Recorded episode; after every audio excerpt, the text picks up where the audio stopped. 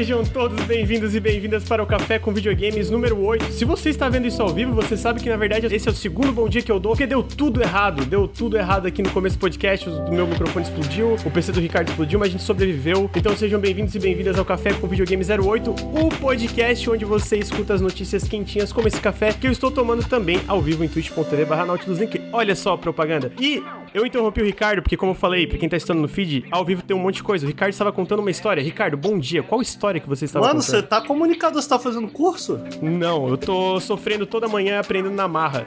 Gostei. Você sabe que ultimamente eu tô, eu tô querendo aprender a ser comunicador também, né? Aí eu tô assistindo o André, porque se o André pode ser comunicador, eu também posso. porque tu chega lá na jogabilidade pra conversar com o André, o André fala assim, opa, e o André não. Eu falei, porra, se o André pode, irmão. O André é a pessoa menos comunicativa que eu conheço. E o André é um excelente host. Parabéns, André. Ó, pra quem Olha, tá André, achando que eu tô falando. Pra quem tá falando que eu tô falando mal do, do meu amigo André, que não quer ser meu amigo na Steam, não estou.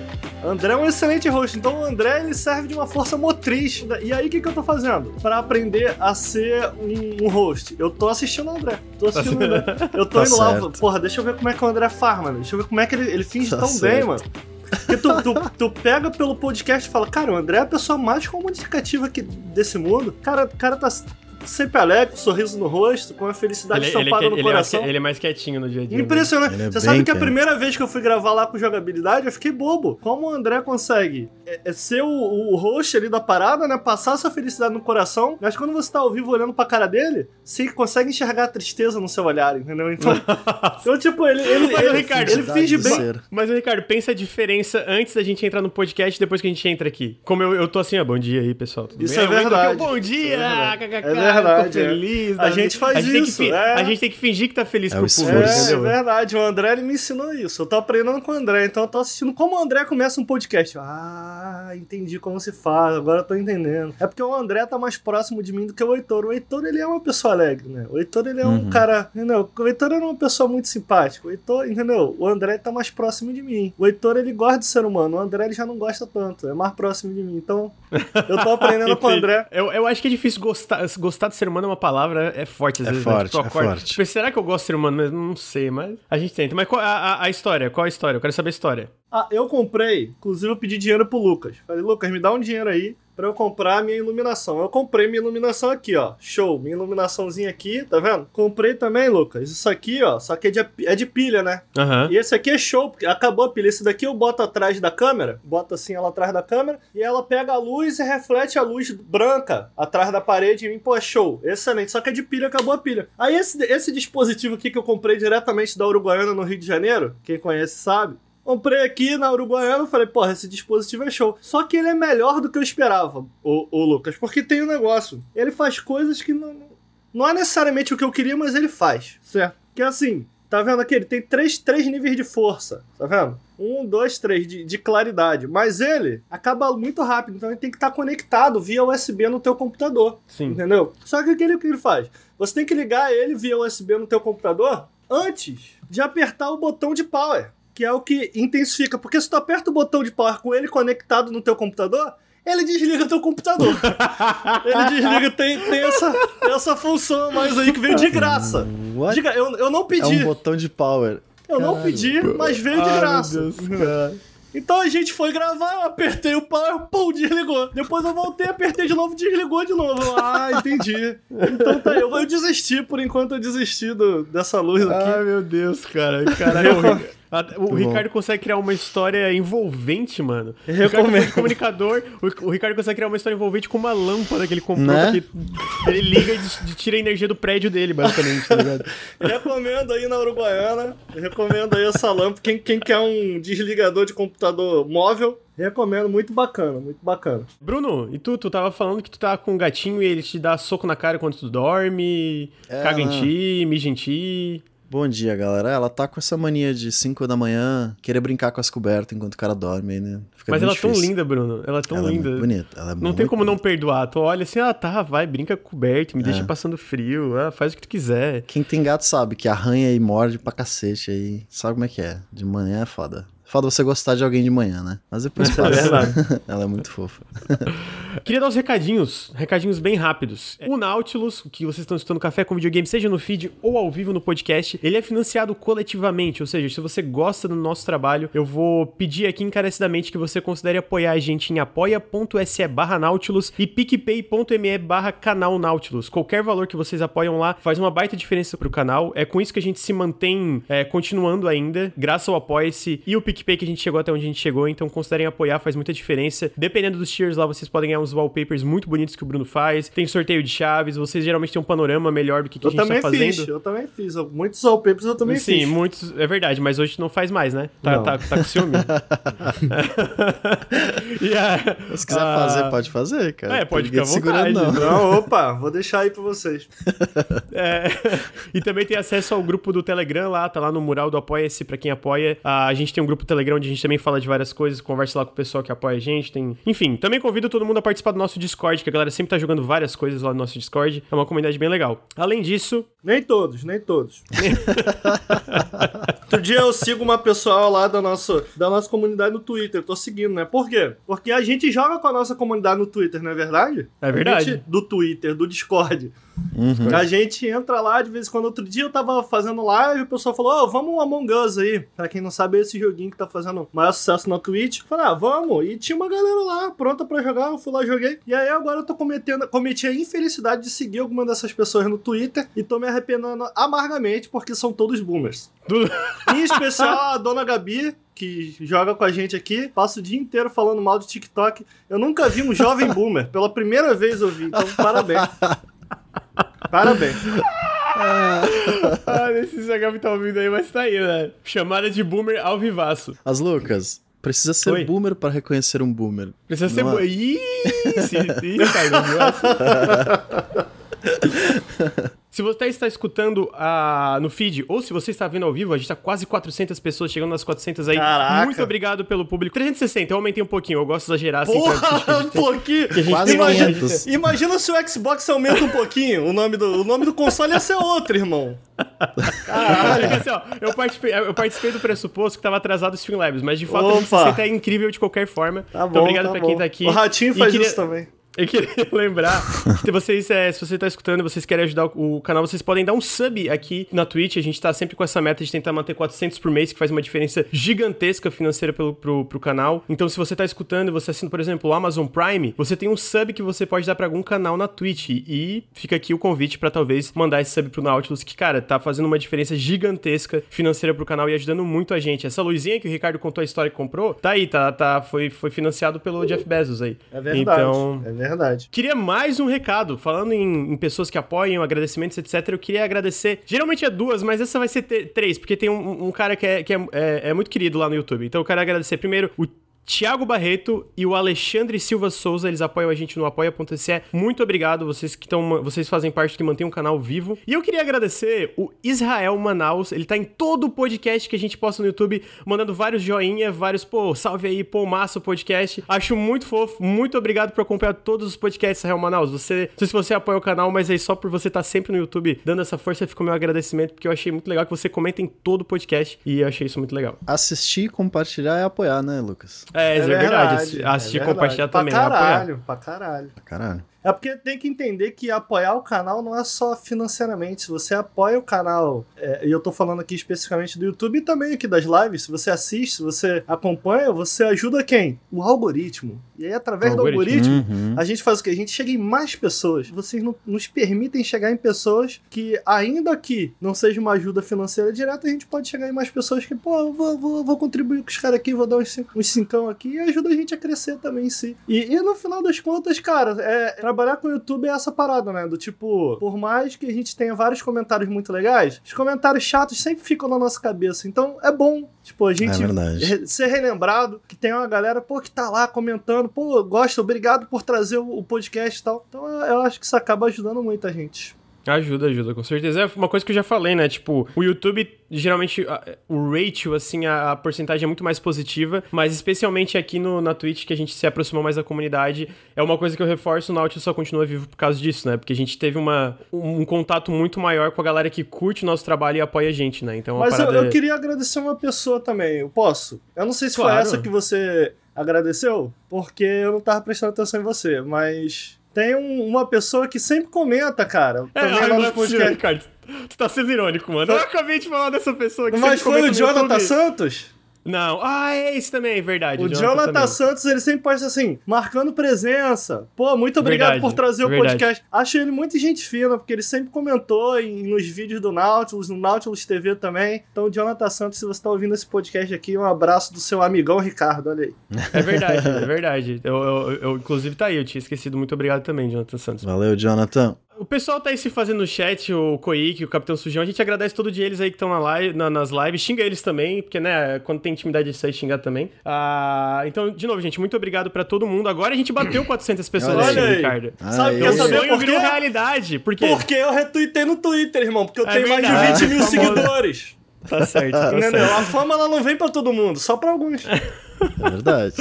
Então, eu acho que de introdução é isso. Queria agradecer novamente ao meu co-host Ricardo e o Bruno, que estão aqui de manhã, toda segunda. O Bruno tá bastante vezes aqui, o Ricardo também, É. né? O co-host sempre tá aqui. Obrigado por estarem aqui segunda de manhã com a gente. Obrigado por todo mundo que tá 400 pessoas, irmão. Olha aí. Segunda de manhã, caralho, isso é muito incrível. Você quer saber, obrigado. Lucas, o que, que o meu amigo André Campos falou sobre, sobre, Sonhou com ele hoje, hein, Ricardo?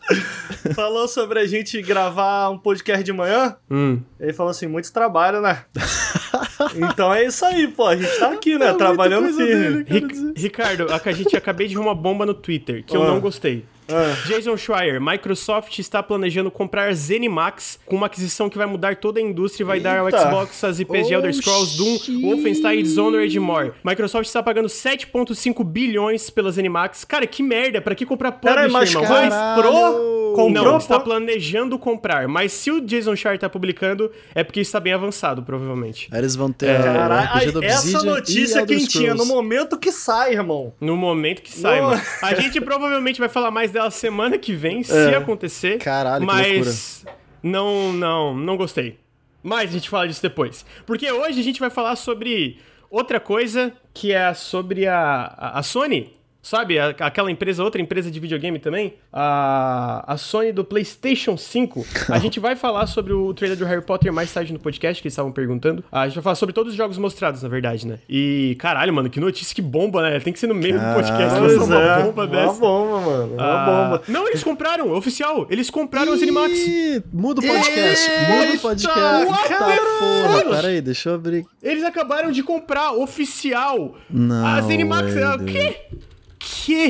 Pera aí, onde você tá vendo isso? Tá, tá no, no Twitter do Phil Spencer. Ele acabou de confirmar, estão comprando as Animax. Vamos ter que mudar a pauta? Caralho! Mano, isso... mano, caralho. Caralho. Eu tô, eu tô chocado. O que, que a gente faz? O que, que, que, que, que a gente faz? Caralho, compraram mesmo. Compraram Moleque, mesmo. que insano! Caralho! Bom, ó, uma coisa é que vai ter Dishonored, Tudo no Prey, Game Pass. tudo no Game Pass. Cara, brother, isso muda tudo. Cara, isso Mano, muda só, vamos tudo, mudar a pauta. Muda tudo, muda tudo. A gente vai falar do showcase, mas não tem como ignorar uma notícia dessa, gente. Eu vou ler a Caralho. notícia ao vivo agora. Lê, eu vou lê, ler a notícia ao vivo. Vamos, lê Ler a notícia ao vivo. Entrei aqui no post do, do Xbox. Hoje é um dia especial, já que nós co- convidamos alguns dos estúdios mais bem-sucedidos da indústria para o Xbox. Nós estamos felizes em anunciar que a Microsoft entrou em um acordo para adquirir a ZeniMax Media, a companhia parente da Bethesda Softworks, como uma das empresas maiores, mais criticamente aclamadas e privadas de desenvolvedores no mundo. A Bethesda é um, um grupo incrivelmente talentoso de 2.300 pessoas mundialmente que criam alguns dos estúdios mais accomplished creative studios na indústria. Caralho! Então é a Bethesda, a ID Software, a ZeniMax Online Studios, a Arcane, a Machine Games, a Tango, Alpha Dog e Range House Studios. Esses times são responsáveis por franquias como Elder Scrolls, Cara, Fallout. Wolfenstein, Doom, Dishonored, Prey, Quake, Starfield e muito mais. Meu Bethesda- Deus. Os, jogos, os jogos da Bethesda sempre, sempre tiveram um lugar especial no Xbox e no coração dos milhões de jogadores ao redor do mundo. Os nossos times em- são próximos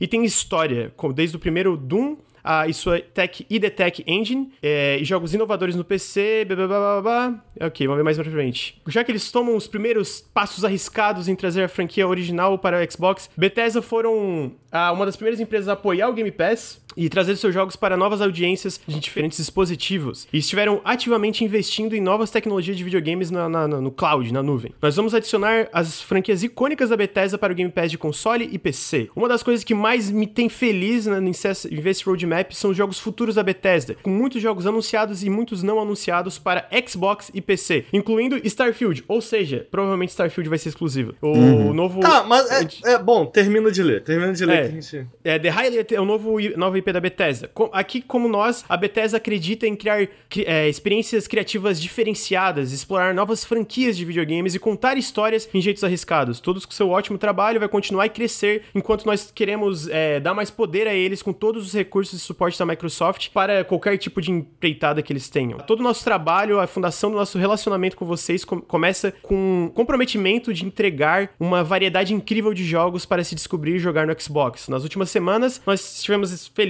em divulgar mais detalhes de elementos importantes de um plano que nós, nós estivemos chegando por muitos anos, que é o Xbox Series X e o Xbox Series S, né? E hoje é um, um passo essencial nessa jornada juntos e eu estou incrivelmente energizado porque que esse passo quer dizer para o Xbox. Por favor, se junte a mim a é, dar boas-vindas aos nossos amigos da Bethesda para o time do Xbox. Isso é uma carta do Phil Spencer e eu estou... E, cara... Tô em choque, mano. Caralho, cara. É Caralho. É chocante, brother. É chocante, porque... Isso aqui vai moldar a indústria. Era uma ah, das maiores publishers sim, muda sim, tudo, muda, sim. muda tudo. É, maluco. É, o Xbox vai vir pra porrada mesmo, cara. Porque. Cara, 7,5 bilhões de dólares está sendo a compra da Bethesda. Cara, olha que engraçado, né? A Obsidian tá dentro da, da Microsoft é, fazendo é. um novo negócio e agora tá a, a Bethesda. A gente cara, achando que o RPG da Obsidian era pra rivalizar com a Bethesda. Não, mano. Pois é, tá não é aí, não. né, cara? É verdade. Estamos juntos, mano. Tem razão. Mas e aí, cara? Será que a Bethesda de fato vai se transformar numa first, digamos assim, ou eles vão manter a autonomia de alguma maneira e esses jogos podem continuar saindo multiplataforma? Não tem como a gente saber, né? Eu vou chutar que não, que eles não vão ser multiplataformas mais. Talvez jogos já anunciados continuem multiplataforma. Cara, eu imagino, isso é gigante, cara. É gigante, é gente. É gigante. Cara, e eu acho que isso é um passo. E a, a parte ruim para mim é que isso é um passo muito grande pra consolidação corporativa da indústria de jogos, que a gente já falou em um podcast aqui da, uhum. da THQ Norte, que isso é um passo gigantesco, porque agora, pela primeira vez, a gente vê de fato uma publisher sendo comprada, uma publisher muito grande, entendeu? Que a, a Zenimax é uma publisher muito grande. Então, tipo, Cara, é uma das maiores da indústria. É, eles não tinham falta de recursos, na minha visão. Posso estar falando merda, eles podiam estar com dificuldades financeiras, não acho que era o caso. A gente sabe, na verdade, que a Zenimax estava querendo vender, se vender fazia um tempo. O, o Jason Sherry já tinha falado disso no podcast do Split Screen fazia um tempo. Ele comentou, cara, eles estão indo atrás de conversando com publishers e essas coisas aqui, aqui, aqui, porque eles não, eles querem, né, é, achar uma compradora, mas não esperava. Eu tô. Sinceramente, eu tô muito. A gente surpreso. sabe quantos estúdios são? São pelo menos seis, né? São, ó, são um, dois, três, quatro, cinco, seis, sete, oito estúdios dentro do First Party A gente tem os nomes? Todos tem. os nomes? Ar, ó, Arcane Studios, responsáveis por Dishonored, Prey e agora o Deathloop, que era exclusivo de PS5. Pois é, agora... isso? Só esses caras já são muito Como bons. Como é que fica cara. o Deathloop, cara? Eu acho que agora e, não vai ser mais exclusivo de PS5. E sabe o que é interessante, cara? É que eu acho que acaba fazendo. É uma, um aglomerado de desenvolvedores que acabam fazendo muito sentido também pra, pra direção que a Microsoft está indo. Game Pass, né? Do Game Pass e de jogos. E de entender tanto o Xbox como o PC também como uma plataforma, né? Uhum, é, uhum. Elder Scrolls é um jogo que tem uma comunidade muito forte no PC. PC Fallout é. também. Sim. Ah, digo até mesmo Arkane, com essa tradição de fazer jogos imersivos, Immersive Sims, que é um gênero muito famoso também no PC. Então, tipo, parando para pensar aqui agora, que de novo, a gente tá chocado, a gente acabou de receber essa é, tá foi, agora. Foi agora. literalmente agora. A gente, acaba, a gente ia falar do PS5, cara. E de Cyberpunk, a gente recebeu isso agora, absorvendo agora a notícia. Faz muito sentido, né? Faz muito sentido pra Microsoft. Não, é, é uma coisa que a gente tava falando, né? Tipo, o que, que vai vender, o que, que vai fazer o Game Pass ter sucesso ou não, o que, que vai vender o Game Pass é conteúdo. Então, tipo, eles precisam de conteúdo. Sim. Então, tipo, eles precisam de conteúdo. E a gente sabe que eles estavam fazendo esses investimentos faz um bom tempo. Eles compraram Obsidian, compraram a, a In Exile, compraram todos esses estúdios. Mas a gente viu no último evento que é, era uma parada que tava, às vezes, um pouco mais longe algumas desse, desses jogos, né? Tipo, tu pega o, o Fable, era só uma CG e tal.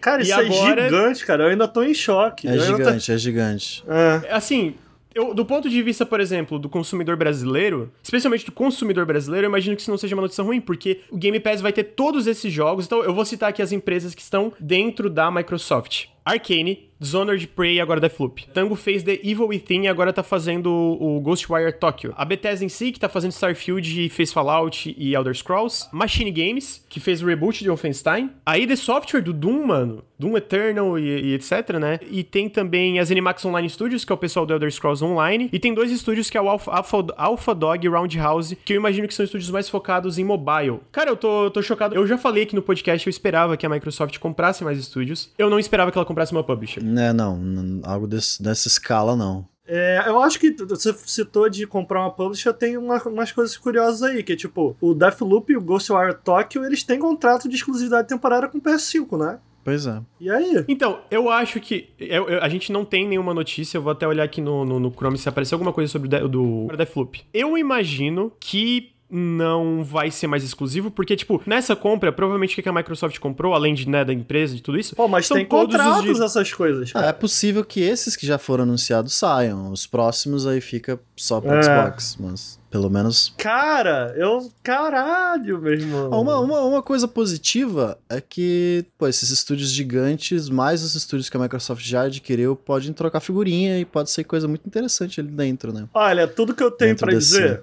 é que é um dia triste para quem só joga no PlayStation. é um dia triste. Ah, não, com certeza. É um dia triste. eu sou eu que jogo Porque no PC. Xbox não tem exclusivo. Eu não, eu não vou dizer que eu tô feliz, eu tô só chocado, entendeu? É, é, uhum. acho, acho até triste que menos pessoas possam vir a ter acesso a jogos como Fallout, jogos etc. Tão bons. Ah. Agora, eu, eu acho interessante, porque outro dia eu tava fazendo uma live comentando que eu tava muito interessado no futuro do Xbox.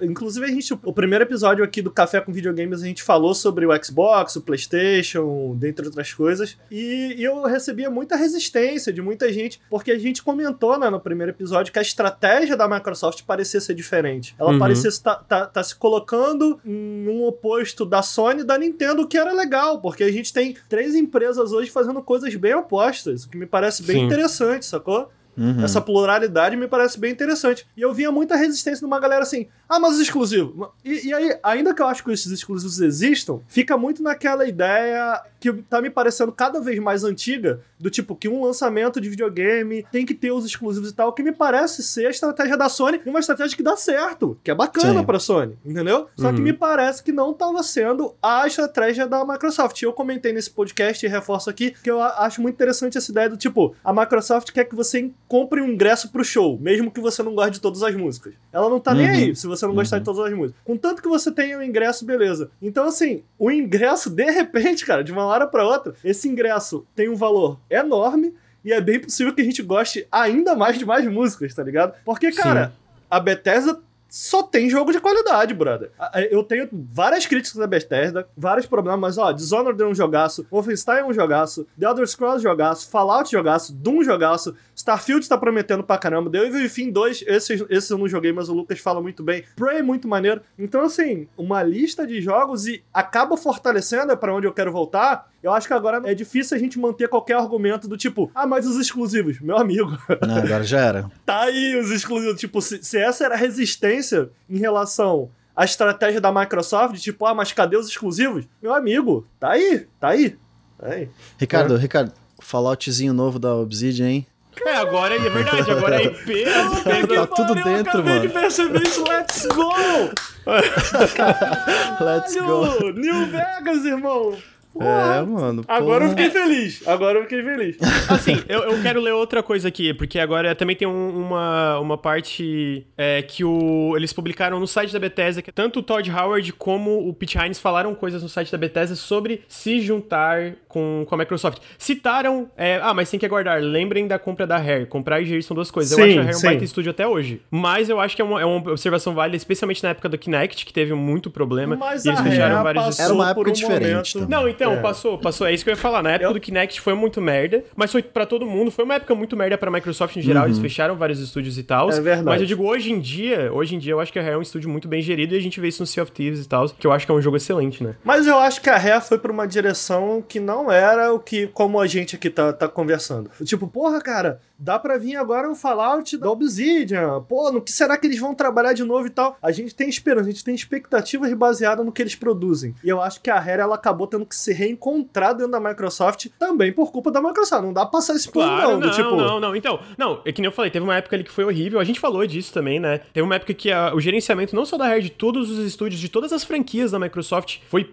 péssima, foi tipo muito muito zoado. A gente viu isso como só ver como Halo decaiu, Gears decaiu e outros jogos. A gente tá, vê que isso tá tudo melhorando hoje em dia, né? Talvez o Halo Infinite tenha os problemas, mas no geral isso tá melhorando. Só ver como Age of Empires tá voltando, Flight Simulator. Ah, o próprio Sea of Thieves é um sucesso gigantesco da parte da Rare. Então a gente vê que no caso o gerenciamento melhorou muito, principalmente pelo que a gente entende hoje que é diferente de antes que o Xbox era meio que essa divisão que ficava abaixo do Windows. É uma divisão que agora fica do lado ali, tipo o Phil Spencer senta com os executivos da Microsoft mesmo. E Ready? Como a gente viu hoje, tem muito mais recursos, porque eles acabaram É. de comprar a ZeniMax, né? Então, não só a ZeniMax, como antes eles compraram a Obsidian, a Exile, a, a Compulsion Games, a Double Fine e outros vários estúdios assim, né? Então, eu acho que é, um- é uma situação diferente. E eu também não concordo muito. O Léo Alcar comentou que sobre a diferença de qualidade dos jogos do Nintendo 64 pro primeiro Xbox. Eu acho que isso não é necessariamente culpa da Microsoft em si. E eu, eu acho que alguns dos melhores jogos da, da Rare são ali da época do Xbox, por exemplo, Viva Pinhata, que eu amo muito de É, paixão, agora né? muito de Viva Pinhata. É, eu não, eu não acompanho a Rare antes, por isso que eu não tô entrando nessa discussão. Eu acho que em relação ao Xbox eu não acompanhava a Rare antes. Claramente teve um problema de gerenciamento da Microsoft ali. A Microsoft gerenciou muito mal esses estúdios. Graças a Deus não fechou, né? Graças Aham. a Deus a gente não viu esse estúdio fechar. Sinceramente, eles tendo anunciado isso agora, eu acho que a Microsoft tá num momento muito melhor do que ela esteve lá atrás, é, com a própria Rare. Eu acho que o Phil Spencer tem feito, cara, claramente o Phil Spencer tem feito a diferença é, no Xbox. É lógico que dá esse medo do que pode vir a acontecer, porque, de novo, são franquias. Cara, são franquias gigantes. The Elder Históricas, Scrolls né, cara? Tem Doom, É, cara. históricas. históricas, Doom, históricas, são franquias gigantes. Então, assim, é natural que a gente fique com o pé atrás, saca? Dito isso, colocando no contexto do que a Microsoft vem fazendo nos últimos anos, eu não acho que eu tô com esse medo agora, não. Do tipo, da Microsoft cagar com tudo. Existe essa chance, sempre vai existir. Sabe? Uhum. A gente comentou Uhum. no primeiro episódio também que existe uma chance de tipo, cara, e aí, mano? O, o Game Pass sendo padrão, o Game Pass dando muito certo. E aí, o que que acontece com os jogos? Como eles vão ser produzidos? Existe essa dúvida, existe um, um ponto de interrogação enorme em tudo que a Microsoft está fazendo. Mas assim, eu acho que tem dois pontos aí que eu queria trazer, inclusive.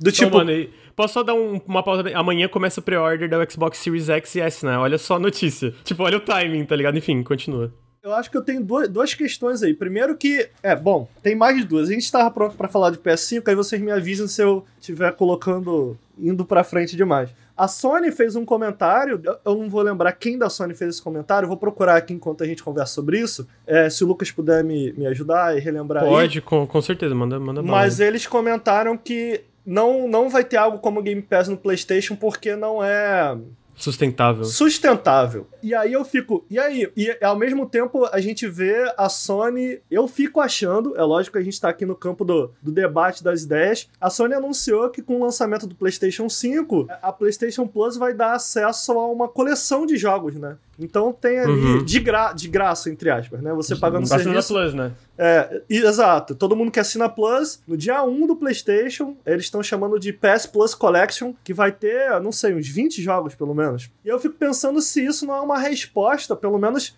imediata, assim, pelo menos pro lançamento, já que o, o Xbox ele vai ter a retrocompatibilidade, e graças ao Game Pass, já no dia 1 você vai ter jogo pra caramba pra jogar no, no Xbox. Então eu fiquei achando se isso não era meio que uma resposta da Sony. A Sony reagindo de alguma maneira ao Game Pass. E aí eu fico nessa, como a Sony vai reagir, como isso muda o que a Sony tá fazendo, sacou? Tipo, se o Xbox, não sei se eu consigo dizer no mesmo nível, teria que primeiro absorver essa notícia, mas se o Xbox tá no mesmo nível agora em questão de exclusivos, tendo o Game Pass, e aí, Eles o que, que a 23 Sony... estúdios agora. 23 sim. estúdios. É bastante 23 coisa. E aí, o que, que a Sony vai fazer a respeito? E dois, será que a Microsoft e o Game Pass em si não se colocam agora como um forte concorrente também nessa luta da Steam contra a Epic no PC? Ah, verdade, né? Não, mas assim, eles vão continuar lançando no Steam, né? Isso a gente vê que é uma, é uma filosofia da Microsoft atual, que é tipo, cara, dar opções pros jogadores. Inclusive, eu quero comentar uma coisa, porque ainda tá em xeque se os jogos da Bethesda vão ser exclusivos de verdade do, do Xbox. Isso não é confirmado, gente. É isso verdade, ser... isso é verdade. É, tipo, o que, que a gente sabe? Vão sair no Game Pass no lançamento, ponto. Uhum. Todos vão sair no Game Pass. A gente não sabe se vão ser exclusivos do Xbox e do PC indo pra frente. Eu acho que sim, mas eu não tenho certeza. Eu acho que é possível não ser devido a certas compras e certas filosofias em relação, por exemplo, Minecraft. Dito isso, é, é, não, não dá para saber. Queria só, nessa notícia, a gente, eles acabaram de confirmar que o Game Pass passou de 15 milhões de assinantes, sendo que pouco tempo atrás a gente teve a confirmação de 10 milhões de assinantes, então tá crescendo num ritmo bem rápido aí, né? Essa informação da Sony falando que um Game Pass da Sony não seria sustentável Tá, e aí? Se não é sustentável, a gente tem uma empresa falando que não é sustentável, a gente não sabe da parte da, da Microsoft. Mas e aí, como ficam esses AAAs de uma editora, de uma publisher, como a Bethesda, que é conhecida pelos seus AAAs, sabe? Então, o que isso significa a longo prazo? Porque a Microsoft adquiriu muito estúdio menor, né? Muitos estúdios, ou que não necessariamente estavam no AAA, a gente tem o termo aí rolando que é o AAA, né? Que é o indie de alto orçamento. A gente tinha no máximo é, algumas empresas AAA e tal. E aí, será que com o Game Pass indo para frente, se fortalecendo, será que esses jogos que a Bethesda tradicionalmente faz, será que eles vão continuar sendo feitos da maneira que são? Sacou? Entendeu a questão aqui do tipo. É, é foda. O que, que a gente lê do PR? PR é isso, né? Press release é tipo é marketing. Mas o que, que eles falam é, cara, uma das razões, que é o que eles sempre falam, não quer dizer nada, é que eles vão ter mais recursos e mais, né? Enfim, mais recursos e mais possibilidades. Eu fico na dúvida, eu, quando eu falo o negócio das Animax, é porque as Animax já estava querendo se vender. Tipo, isso já é uma notícia de tempos atrás que o Jason Schreier falou desde o ano passado, no retrasado, que eles estavam procurando uma compradora. Eu não sei se é porque as Animax em si não estava sendo tão lucrativa. A gente sabe que os jogos da, da Arkane não vendiam tanto. Não é à toa que o Deathloop foi exclusivo, né? Tipo, teve esse contrato de exclusividade com o PS5, que talvez nem seja mais exclusivo, né? A gente sabe que teve o Ghostwire Tokyo também, que teve essa exclusividade, porque o Devil Within não vendeu tanto, o Devil Within 2. O Doom Eternal teve sucesso, mas, tipo, não é todo o jogo da Bethesda, das Animax no geral, que tava tendo sucesso. Então fica aí a dúvida, a questão se eles estavam tão bem das pernas, porque eles não são, eles não estavam no mercado de ações, as Animax, eles eram uma empresa privada, se não me engano. Não tenho certeza. Não vou, não vou falar isso porque eu não tenho certeza. Mas eles não. Eles são grandes, mas não são tão grandes que nem uma EA ou Ubisoft ou etc. da vida, né? Tanto que a gente não recebia números de vendas geralmente sobre muitos dos jogos deles. Porque, se eu não me engano, eles não tinham essa obrigação com investidores. As Animax, para quem não sabe, as Animax é a, é a, companhia pai, companhia mãe de todas as, as empresas ali da. Tipo, ela, ela basicamente é dona da Bethesda, da Arkane, da ID Software, um monte de coisa, né? A Bethesda lá atrás fez a. Meio que eles criaram as Animax para ter essa. Exato. É, eu acho que é importante dizer isso. As Animax veio depois da Bethesda, né? Veio, a Bethesda veio. criou as Animax para organizar as coisas internamente, mas né, a, a, partir de então a Animax é meio que quem detém os direitos aos jogos. Ela é, ela é a publisher que detém os direitos dos jogos da Bethesda e de todo o ecossistema que tem ali ao redor da Bethesda de, de desenvolvedores, né? Uhum. Basicamente eles compraram e eles falaram que é mais recursos. A galera tá falando sobre os jogos em si, tipo, a gente talvez veja isso no futuro, né? Como tu falou dos AAA diminuindo de tamanho, mas eu acho que no curto tempo não vejo isso, porque eu, eu vejo esse, esse medo, ah, mano, não vai mais ser AAA, isso e aquilo. E, de novo, a gente vê hoje uma Microsoft que tá mais do que nunca investindo dinheiro nos jogos. O, o medo é no futuro disso diminuir quando de fato o Game Pass virar um padrão, se virar um padrão. Eu não acho que existe nenhuma realidade nisso hoje dos jogos terem menos investimentos no geral dentro da Microsoft, né? Fica um medo aí se de fato o Game Pass se provar insustentável e aí como é que isso vai funcionar no futuro. Eu acho que agora a gente não tá vendo isso e agora esses jogos vão continuar como eles estão. Talvez alguns até receber mais recursos, enfim. É, o, o Felipe Mesquita, cara, eu gosto muito dele, ele, ele uhum. faz parte lá do 99 Vidas, eu tava seguindo aqui o ângulo dele nessas notícias, ele comentou algo que eu achei interessante agora no Twitter. Ele falou: vai ser interessante ver qual vai ser o ângulo de exclusividade agora. A Microsoft Xbox pode manter as franquias da Bethesda de forma exclusiva, mas não sei se ela precisa. O atrativo uhum. de todos esses jogos sendo lançados no Day One, no Game Pass, já é um diferencial enorme. É verdade. É verdade. É verdade. Uhum. É, não, então, e aí sobre isso eu quero ler uma coisa aqui, porque tem duas mensagens, tanto do Todd, Todd Howard como do Pete Hines. O Pete Hines, pra quem não sabe, é o, tipo, o cara da, do marketing, da, da Bethesda e das Animax no geral. E o Todd Howard é o diretor, é, diretor criativo da, da Bethesda em si, que é o pessoal do RPG, né? Do, do Elder Scrolls, etc. O Todd Howard fala: Eu fui incrivelmente abençoado ter a minha carreira inteira e, e ajudar a construir um dos melhores lugares para construir jogos no mundo, que é a Bethesda. E eu tenho tido o prazer de fazer isso com algumas das pessoas mais talentosas humildes e apaixonadas que existem. Elas são parte da minha família e meus bons amigos. Eu também tive um prazer de trabalhar junto e, e ter uma parceria com uma das melhores empresas de jogos e de tecnologia no mundo. A nossa maior parceira e mais próxima durante a minha carreira tem sido a Microsoft. Hoje nós nos juntamos a eles. E eu gostaria de dividir alguns pensamentos pessoais em, em relação ao que isso quer dizer para a nossa visão dividida. A trajetória do Xbox e a trajetória da Bethesda em muitos jeitos andaram de mãos juntas. Nos nossos primórdios, nós começamos como uma, uma empresa focada no PC. Em 1999, duas coisas aconteceram. Um, Bethesda se tornou parte de uma nova startup, a ZeniMax Media, que é o que a gente explicou aqui, né? E a Microsoft começou a desenvolver seus primeiros videogames, o, o seu primeiro console de videogames, o Xbox. Eu consigo lembrar da minha primeira viagem para Redmond para discutir esse novo sistema para trazer o nosso jogo para o sistema que era o Morrowind, né? Que eles fizeram o Morrowind para Xbox na, na época. Eu estava desconfiado de um Morrowind para Xbox que valeria o tempo, né? O tempo gasto. Um aspecto técnico, mas muito mais de pegar um RPG hardcore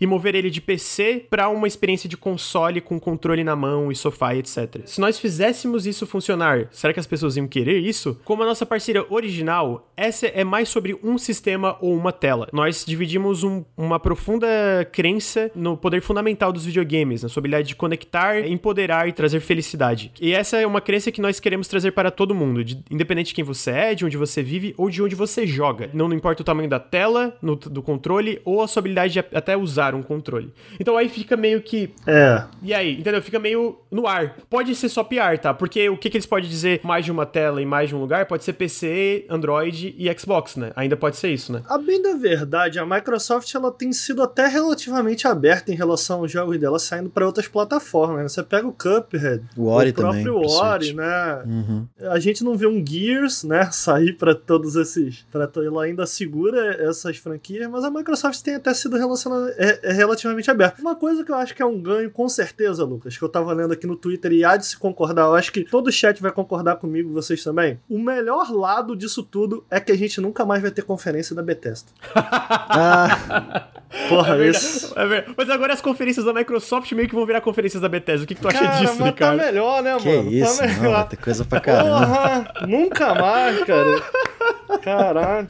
Ou, como é que fica aquele. Porque a Bethesda tinha aqueles com lá deles, né? Como é que chamava? Eu, eu não acho que isso vai mudar, porque existe Vai os- continuar. a- É, porque, tipo, sei lá, a, a- Como é que é o nome? A Mojang ainda continua com aquelas conferências de Minecraft. Uhum. Eu, eu imagino que a ideia, assim como as outras empresas ali na Microsoft, é manter. Cara, vocês fazem de vocês ainda. Tanto que eles vão continuar com o time. Bom, né, eles então a compraram gente também. vai ter conferência, então, da Bethesda. Eu acho que não, eu acho que isso talvez não. Eu acho que isso talvez não, mas vamos ver, né? Eu acho que isso não, não tem necessidade, né? E eu queria ver se tem também uma mensagem do Pete Hines. Eu vou ler aqui. Ela é menorzinha, eu acho que eu consigo ler tudo. Então, eu, vou ler só pra gente estar por dentro de todos os lados aqui, né? Hoje nós anunciamos que nós estamos se juntando à família Microsoft. Press release abaixo, né? Lá embaixo que fala. Se você não teve uma chance de ler que o, Spence- o Phil Spencer e o Todd Howard dividiram seus posts nessa manhã, tenha certeza de dar uma, dar uma olhada neles. Quando você trabalha num, em um lugar por tanto tempo como eu trabalhei na Bethesda, a- apenas um, um- faltou um mês pra serem 21 anos, porra, 21 anos é bastante tempo mesmo. Você vê algumas coisas. A, a maior delas é mudança. Quando eu comecei, a Bethesda não era muito mais que algum- algumas pessoas, umas dezenas de pessoas. O time trabalhando em Morrowind cabia em alguns escritórios. Existiam provavelmente seis ou sete de nós divididos em todo o resto, né? Na parte de publishing, marketing, etc. Bethesda Softworks, essa nossa companhia parente ZeniMax, e os nossos vários estúdios internos agora empregam milhares de pessoas talentosas trabalhando em é, escritórios de distribuição e de desenvolvimento ao redor do mundo. Caralho, eu tô traduzindo, eu tô conseguindo, hein? Com licença, eu queria falar que eu tô Tá mandando indo, bem É, tá indo, tá indo. nós,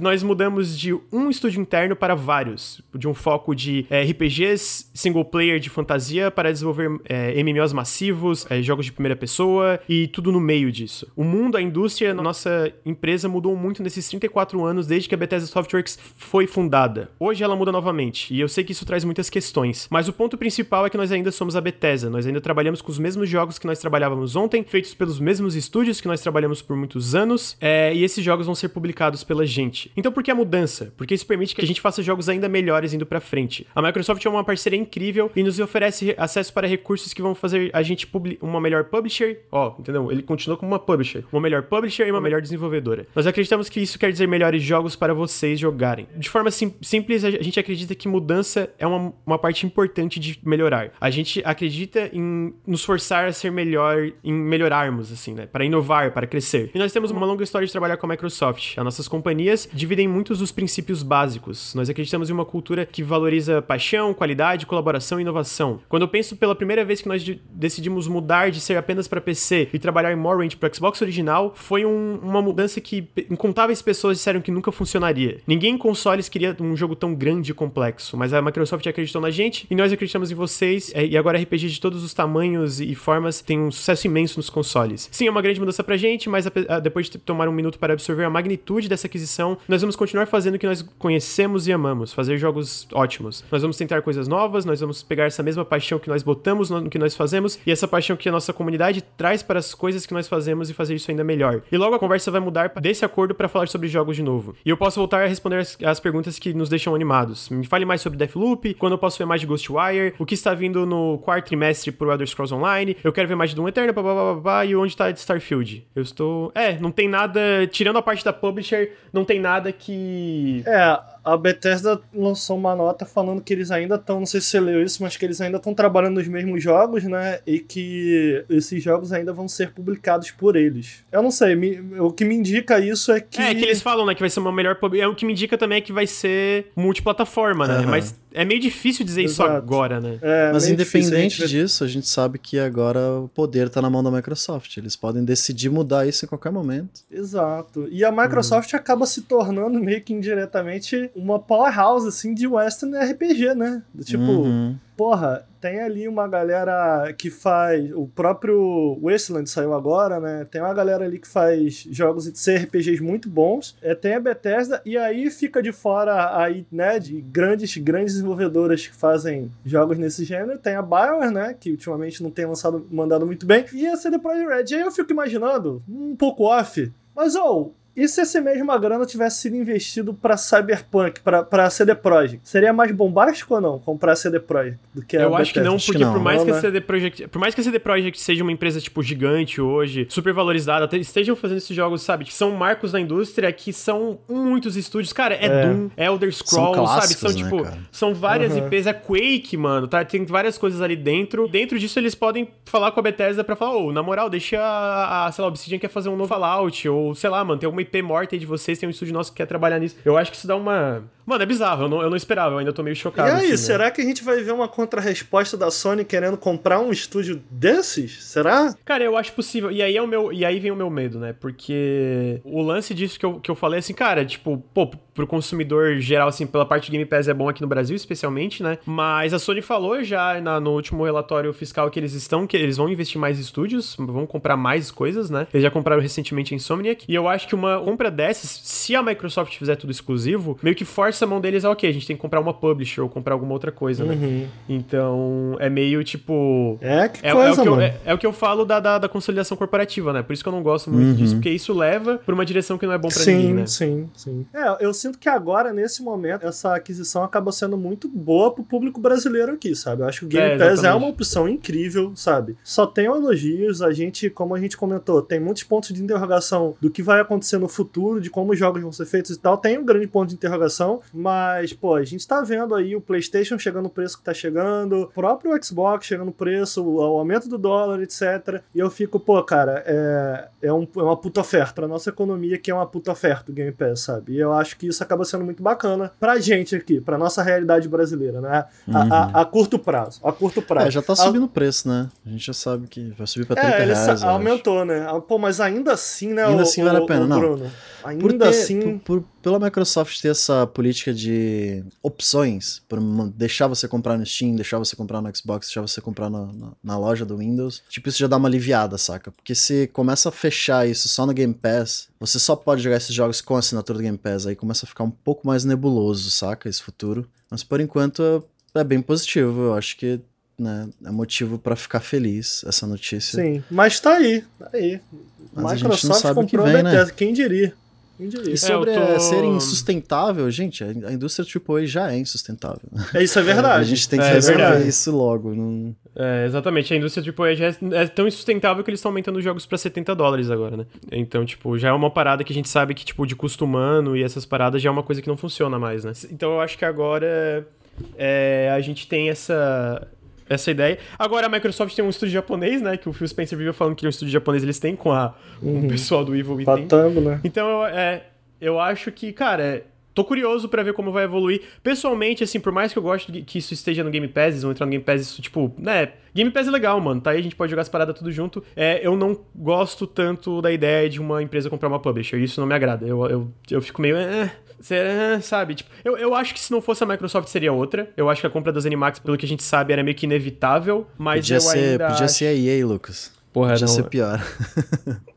Mas eu, eu realmente, realmente fico animado com porque né, a, a Microsoft passa a ser detentora desses dos direitos desses jogos e me anima em relação a pô deixar o Obsidian voltar para Fallout seria quebraria a internet para mim. É, a troca de figurinha é interessante, né? Por enquanto a Microsoft tá fazendo um trabalho legal com os estúdios dela, então não, não precisa ficar, né, com medo. Mas isso pode mudar no futuro. É, não, eu queria.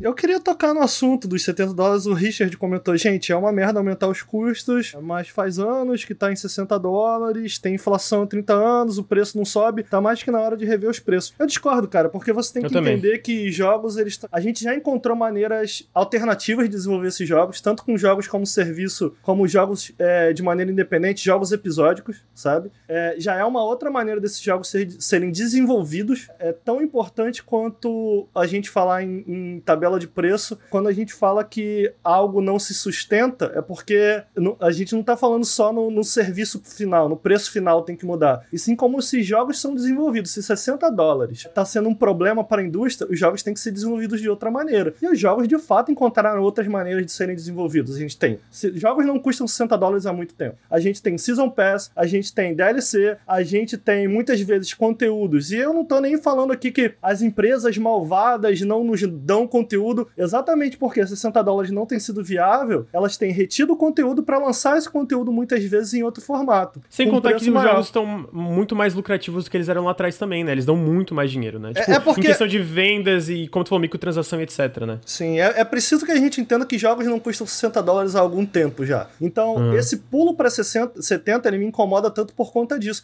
Ainda que a gente leve em consideração jogos como o da, da Sony, que muitas vezes tem investido numa maneira tradicional de se fazer os exclusivos, como God of War, que é um jogo só de história, não tem multiplayer, não é como serviço, não tem Season Pass. Aí eu até entendo, sacou? Do tipo, uhum. porra, não mudou nada aqui, eles estão sendo desenvolvidos exatamente dessa maneira, sabe? Só que eu tenho certeza que isso vai ser um chamariz para que, tanto que o primeiro jogo a anunciar 70 dólares foi o NBA, né? Se eu bem me lembro. O 2K alguma coisa. É, e a gente sabe que esses jogos vão continuar tendo transações internas, vão continuar tendo Season Pass, vão continuar tendo esses DLCs. Então, eles encontraram outras maneiras de monetizar num público fiel que não fosse o de cobrar esse, esse price tag de cara de 70.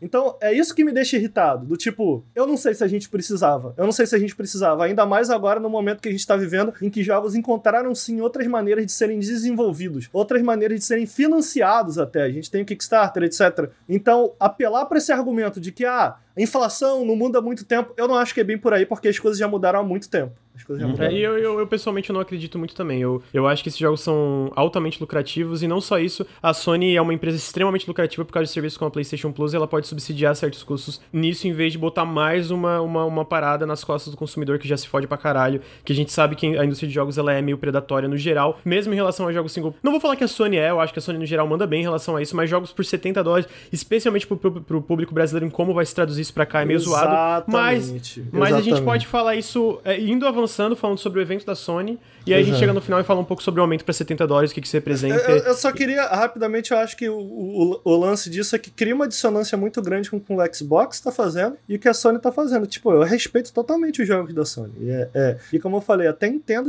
a, a, o price tag de 70 num jogo como God of War e tal, que, cara, não tem DLC, não tem nada, é só esse jogo aqui, porra, é um jogo gigante, é, é, é bom pra mesmo caralho. Assim, sacou? Mesmo assim, é um jogo para vender console, né? Então é... ainda é meio estranho você subir é, o preço de um é. jogo desse. Eu acho uma dissonância muito grande, cara, com o que o Xbox tá fazendo. Eu, inclusive, durante essas conversas que eu tive com o pessoal falando sobre ah, mas o Xbox é exclusivo, não sei o quê. E é isso, o Xbox ele tem um apelo muito grande para esses pa países de terceiro mundo como o nosso, sabe? E eu acho que isso pode fazer diferença. Fez diferença pra Netflix, a gente sabe que fez, sabe? É, observar para ver o que vai acontecer. Desculpa, Lu. É, imagina, não. Eu acho que é, o podcast é para isso. A gente vai pivotar às vezes, falar sobre outras coisas. E, eu... e é isso, a gente comenta, discorda, conversa com o chat. Eu espero que todo mundo esteja curtindo. É a moral do café com videogames. E é, é especialmente difícil quando acontece uma bomba no meio do é. podcast. Tipo, ah, a Microsoft comprou a porra Sim. de uma das melhores publishers do, do mundo, tá ligado? É meio Muito complicado. Bom.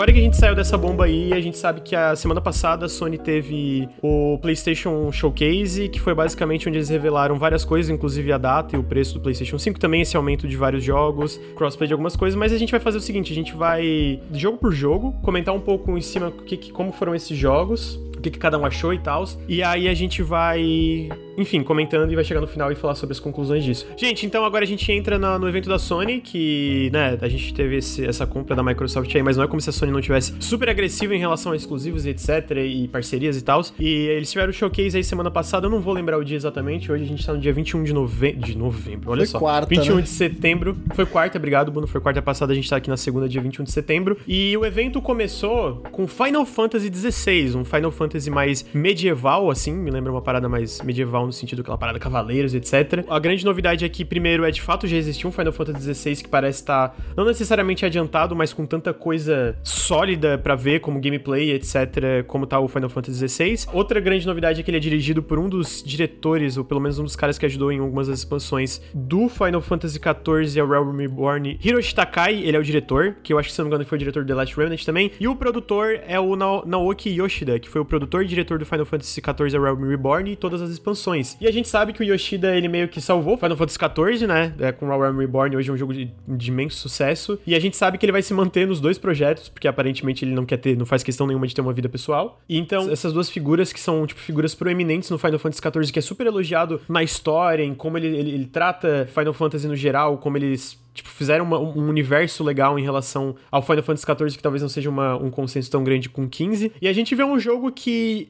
eles falam no blog do PlayStation que apesar de eles estarem botando os corações e almas nesse projeto todos os dias, vai levar um tempo antes do jogo chegar na mão dos consumidores, né? Mas ele promete, isso o Yoshida, se não me engano, falando, que ele promete que vai valer a pena a espera. Dito isso, ele parece um jogo já com uma direção, tipo, com, uhum, com uma visão, uhum. entendeu? Tipo, tu vê que tem um gameplay, tu vê que tem bastante cutscene, tu vê que tem um, esse, essa parada meio action RPG que parece expandir em algumas coisas do Final Fantasy XV e parece um combate legal, sinceramente eu achei legal. E eu queria perguntar para ti, Bruno, o que que tu achou? Porque tu é uma pessoa que jogou muito, uhum. boa parte dos Final Fantasies. Eu queria perguntar o que que tu acha quando chega na tela e falam o legado dos cristais nos dominou por muito tempo e tal, tal, tal. Que eu imagino que é uma parada de Final Fantasy sempre tinha é, isso do total, cristal, né? E aí, talvez eles estejam querendo quebrar um pouco disso, tipo, ah, mano, vamos meter o pau nos cristais aí que eu nem sei direito o que que é. Queria saber o que tu acha um pouco do Final Fantasy XVI. É, não, ele tá bem diferente do que foi o Versus 13, né, na época, que é sempre anúncio do Final Fantasy era uma cutscene super uau, emblemática, que nada acontecia, não mostrava nada do jogo, era só uma cutscene ruim, né? E o Final Fantasy 13 e o 13 Versus, que no caso virou o 15, demorou 10 anos para sair, foi aquela bagunça com a engine nova e ah, foi um caos. Então, pelo foi. menos a gente tem uma direção muito mais definida, a gente tem um, uma ideia muito mais sólida aqui. Já é uma notícia maravilhosa. Talvez vai demorar, o quê? Mais dois, três anos? Tudo bem, saca? Mas não são dez, eu espero. Por favor, não seja dez. não, é, eu, eu acho que em relação a esperar tanto assim não vai ser porque a gente vê que o pessoal do Final Fantasy Reborn, eles são muito competentes, né? Uhum, Bom, uhum. Não, não vou dizer que os outros não são, mas no sentido de, de uma parada de data, né? Eles são muito sim. mais sólidos com isso. Então, sim, então, tipo, sim. a gente sabe, o, a gente viu que o Jason Schreier falou, cara, isso, tem, isso tá em desenvolvimento há algum tempo, ainda vai levar algum tempo, mas já, ele, ele já parece um jogo, entendeu? Diferente do primeiro uhum. trailer de Final Fantasy Versus 13, que virou 15 e demorou 277 anos e teve três pandemias no processo. Tipo, isso já parece uma parada que consegue. Cara, eu consigo imaginar isso saindo daqui, sei lá, um, dois anos. Não, um ano é muito. É, você disse que é, é, eles estão usando a Luminous, né? A mesma do 15, a engine. A Isso, que eu, se, eu, se, eu, não me engano, é, uma, é a mesma engine. Que, é porque tipo, o 7 é Unreal, né? E o 7 a gente viu que foi bem mais. Conturbado. Tranquilo. Assim. Não, mas foi tranquilo o desenvolvimento perto do 15. Convenhamos. Mas demorou bastante tempo, Bruno. O jogo foi anunciado quando? 2013? 2000, não. Acho que foi 2013, Bruno. 2013 ou 14. Não, foi 14. Foi aquela conferência, foi aquela conferência foi 14. É. Pô, mas 5 anos pra um jogo que é a primeira parte Tudo bem, tudo bem, realmente, demorou bastante. Mas eles, eles comentaram várias vezes na época que o 2015. Ah, foi em 2015, 2015 desculpa, né? então. Perdão, Eles chat, comentaram, que tinha eles comentaram que a- o desenvolvimento da engine foi um caos, né? Quebrou, muita gente saiu, foi um custo muito alto, eles meio que abandonaram essa ideia pra começar a usar Unreal e tal. Mas enfim, falando mais do jogo em si, eu tinha muita esperança de que Final Fantasy XVI fosse medieval, fosse uma história mais com chocobos e muggles e personagens pequenos e grandes, saca? Uma coisa não tão levada a sério, não tão futurista, não cheia de neon. Esse não Uhum. parece ser exatamente isso, mas é medieval, então já é alguma coisa, pelo menos diferente dos últimos, o quê? 5, 6 Tu não, jogos tu não da- acha que da lembra um série. pouco Final Fantasy XII e tal, que tu gosta bastante? Tipo, a vibe mais. Eu não vou dizer real... não é realista a palavra, mas é um pouco mais, talvez, centrada, assim, não tão viajado, de certa Aham. Forma. É, o, é, o 12 tem. O 12, o mundo de Valice, né, do Final Fantasy Tactics, o 12 e do Vagrant Story, eles têm uma pegada mais própria, né? Eles têm um, ele, é, ele é mais original no sentido de. É mais único pra aquele lado, saca? Uhum, uhum. E eu acho que esse aqui não tá com muita cara. Lembra um pouco os Cavaleiros e tal, né? Porque é medieval. Mas, Mas no geral não lembra muito, É, acha? o Tá, design é muito específico de, de Final Fantasy XII. Então acho que não chega a ser tudo isso. Mas o que eu queria era que ele não se levasse tão a sério, saca? Eu acho que Final Sei. Fantasy, o 9, principalmente, que é um dos que eu mais tenho saudade naquele estilo, eu acho que ele nunca se levou muito a sério. Ele era um jogo bem divertido em vários momentos. Eu acho Até que o 7, pelo remake, eu senti isso, é, assim. o 7 também. Eu acho que falta um pouco disso em Final Fantasy, saca? Eu acho que tá se levando a sério demais, tá querendo ser ocidental demais, sem as piadinhas e sem as brincadeiras orientais que tinham nos outros. E tudo bem, mas, saca? Não sei se era a direção que eu queria, mas ao Uhum. mesmo tempo é medieval, então já é um ponto positivo. Acho que voltar pra essa época é legal. E, cara, não tem muito o que adivinhar, porque o combate parece muito do 15, o que me deixa um pouco triste, né? Você pode dar um dash, aí meio que é, aquela coisa grandiosa, cheia de luz, cheia de explosão. Não sei se é exatamente isso que eu espero de um novo Final Fantasy, mas o 15 fez muito sucesso, então é natural que eles repliquem um pouco a fórmula, o que não me deixa tão feliz, mas enfim, é, tem que esperar pra ver exatamente como que vai Oh, ser isso tudo. Mas, ô, ô, ô, ô, Bruno, ô, Ricardo, na real, tu jogou bastante do Final Fantasy XIV, né? Eu dropei o jogo um pouco antes que você. eu dropei o jogo. Mas eu lembro do Final Fantasy XIV, ele tinha bastante piadinha, né? Tipo, nas cutscenes Sim. principais ele se levava muito a sério, mas ele brincava. Ou tô, eu tô lembrando errado? Eu lembro de eles ter várias brincadeirinhas e tal. Eu joguei bastante também. Joguei, eu joguei o original na época, que era um caos completo. E depois que refizeram, eu joguei bastante também. Mas é- ele lembra muito o 9. Você tem razão em relação a isso. Tem Moogle, tem né, aquela mais brincalhão, tem personagens pequenininhos, personagens fofinhos, tem várias viajadas assim. Mas esse não parece, por ser série principal, parece ser um, tá se levando a sério demais, o que me dá um pouco de medo. Pelo menos por esse trailer. Entendi. O que, que tu achou, Ricardo? Tu, o que, que tu É, tem, tem então, uma eu acabei de ler no chat, eu não sei se, se é verdade, queria até a confirmação. Não me interesso tanto por Final Fantasy, nunca zerei nenhum Final Fantasy na minha vida. Desculpa. Eu joguei alguns, joguei um pouquinho do 12, tava gostando do que eu joguei do 12, joguei o 14, cheguei até o nível 50, que na época era o level cap. Gosto muito do 14, inclusive é o que eu tenho pra, tenho pra elaborar aqui em cima do que eu achei. E tenho curiosidade de jogar o 7, mas não joguei de fato. Joguei o 15, odeio esse jogo, acho horrível, muito ruim, muito ruim. Também não gosto. não. E, e, cara, não joguei pouco, joguei 30 horas. Cara, horrível, muito, muito ruim. É, mas é bonito, tem isso. O que eu me interessei até agora, que eu vi o pessoal do chat que eu até pedi a confirmação, é que falaram que é o mesmo diretor de combate do Devil May Cry 5 e Dragon's Dogma. É, então, eu tô na dúvida, o chat comentou isso ali, mas isso é confirmado, gente. É porque acontece, a gente eu sabe não que sei. o diretor. Se for, isso muda bastante coisa. do É que porque a gente sabe assim, o que, que a gente sabe é que o diretor do Devil May Cry 5, diretor de combate, né, um dos designers, eu acho que o main designer de combate lá, ele saiu da Capcom pra ir pra Square Enix pra trabalhar num jogo não anunciado, e aí agora anunciaram esse jogo, faz um tempo que ele saiu, anunciaram esse jogo, ele é action, terceira pessoa, e de fato o combate parece legal, pelo menos eu achei pelo trailer, não sei se vocês tiveram essa impressão, eu achei legal, achei É, o fio legal. Algumas coisas me lembram o 15, eu fico com medo, mas. Justo, justo. Mas eu, eu acho que não parece tão automático quanto o 15, sabe? Tipo, Uhum, uhum. é, estão falando que é confirmado. Então é, tá se aí. isso for Pô, confirmado, legal. automaticamente esse jogo tem meu interesse. Eu, do, do Aham. trailer do que eu vi, cara, eu fiquei muito em dúvida porque eu não gosto do combate do. do- de novo, né? Eu sou um outsider, assim, da, da franquia. Mas sempre que eu vou, eu não gosto. E aí eu respeito quem gosta, mas eu não gosto. Não adianta ficar puto comigo, eu não gosto. eu tenho Mas o 15 é bem o diferente, né? Do não, resto. eu não sei como ficou o 7. Eu acho que o 7, do que eu vi em vídeo, me interessou exatamente por fazer essa mescla do tempo real com o Uhum. turno, o que me parece uma mistura interessante, porque eu não gosto do combate em tempo real do 15. Acho um péssimo É combate. bem ruim, é bem ruim. Ao mesmo tempo, cara, eu acho que o 14, do que eu joguei e da raid que eu estudei pra fazer, cara, os caras mostram um entendimento enorme, sabe? Sobre o que faz de um combate tático interessante. Então eu fico assim, brother, eu acho que eu estaria mais interessante se esse combate fosse tático. Mas, com essa informação de que quem tá fazendo o combate é o, o mesmo responsável pelo combate de Dragon's Dogma, Dogma e Devil May Cry 5, que eu amo. Acho o Dragon's Dogma um jogo excelente. Adoro Devil May Cry 5. Pra mim é o melhor do gênero no que faz. Melhor hack and slash que tem. O action, character action game, né?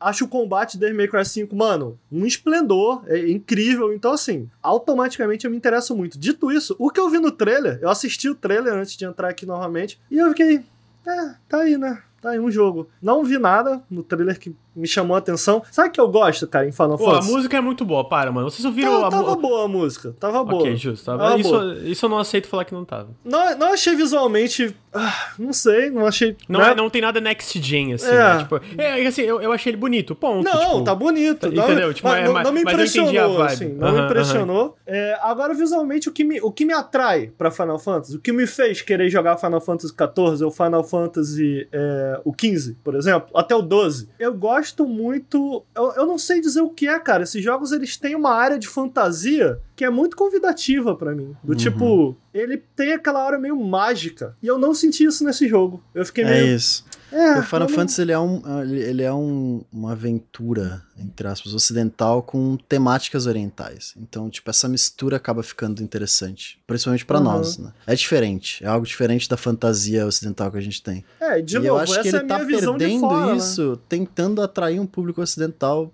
Ah. virando uma coisa 100% ocidental. E fica meio. A sabe, questão cadê? é, pra cadê você a- que é fã, isso é bom ou isso é ruim? É ruim, pra- eu, não, eu não gosto. O 15 já é muito disso também. Ah, saca? Perdeu Pô, um o pouco 15, da magia. O 15 ainda eu sinto isso, cara. Me atraiu muito Tem um- o 15 com isso. Sim. Com ci- aquela cidade, a forma como Hum, ela- Eu falei, hum, caralho, hum, que hum. parada incrível e tal. Tem algumas, tem algumas coisas, é. Mas a viagem de carro, os amigos, é meio que. Mas vocês não acham que. É, é, é porque eu, eu, eu sinto que se a gente vê um trailer do Final Fantasy XIV, a impressão é a mesma, mas a galera fala tão bem do Realm Reborn, sabe? Por isso que eu fico na dúvida. Eu, não- eu joguei pouco do Realm Reborn, então eu não vou falar, ah, eu sei do que, que eu tô falando. Mas eu acho que ele tem uma pegada que não é tão. Essa coisa mais fantasiosa, mais, sabe, super característica de Final Fantasy, que mesmo todos sendo diferentes, é, universos diferentes, entre aspas, eles sempre tem essa parada chamativa. Eu sinto que o 14 não tem tanto isso, mas é o que a galera fala hoje em dia que eu vejo que é um- o Final Fantasy mais elogiado de todos, sabe? Mesmo sendo um MMO, até na, e inclusive eu falo mais elogiado na narrativa. Isso, Aham, todo mundo que eu aham. vejo fala, cara, que a história do Final Fantasy XIV talvez seja uma, se não a melhor, uma das melhores da franquia, sabe? Mas é foi de MMORPG, né, Lucas? É. Tô Pô, brincando.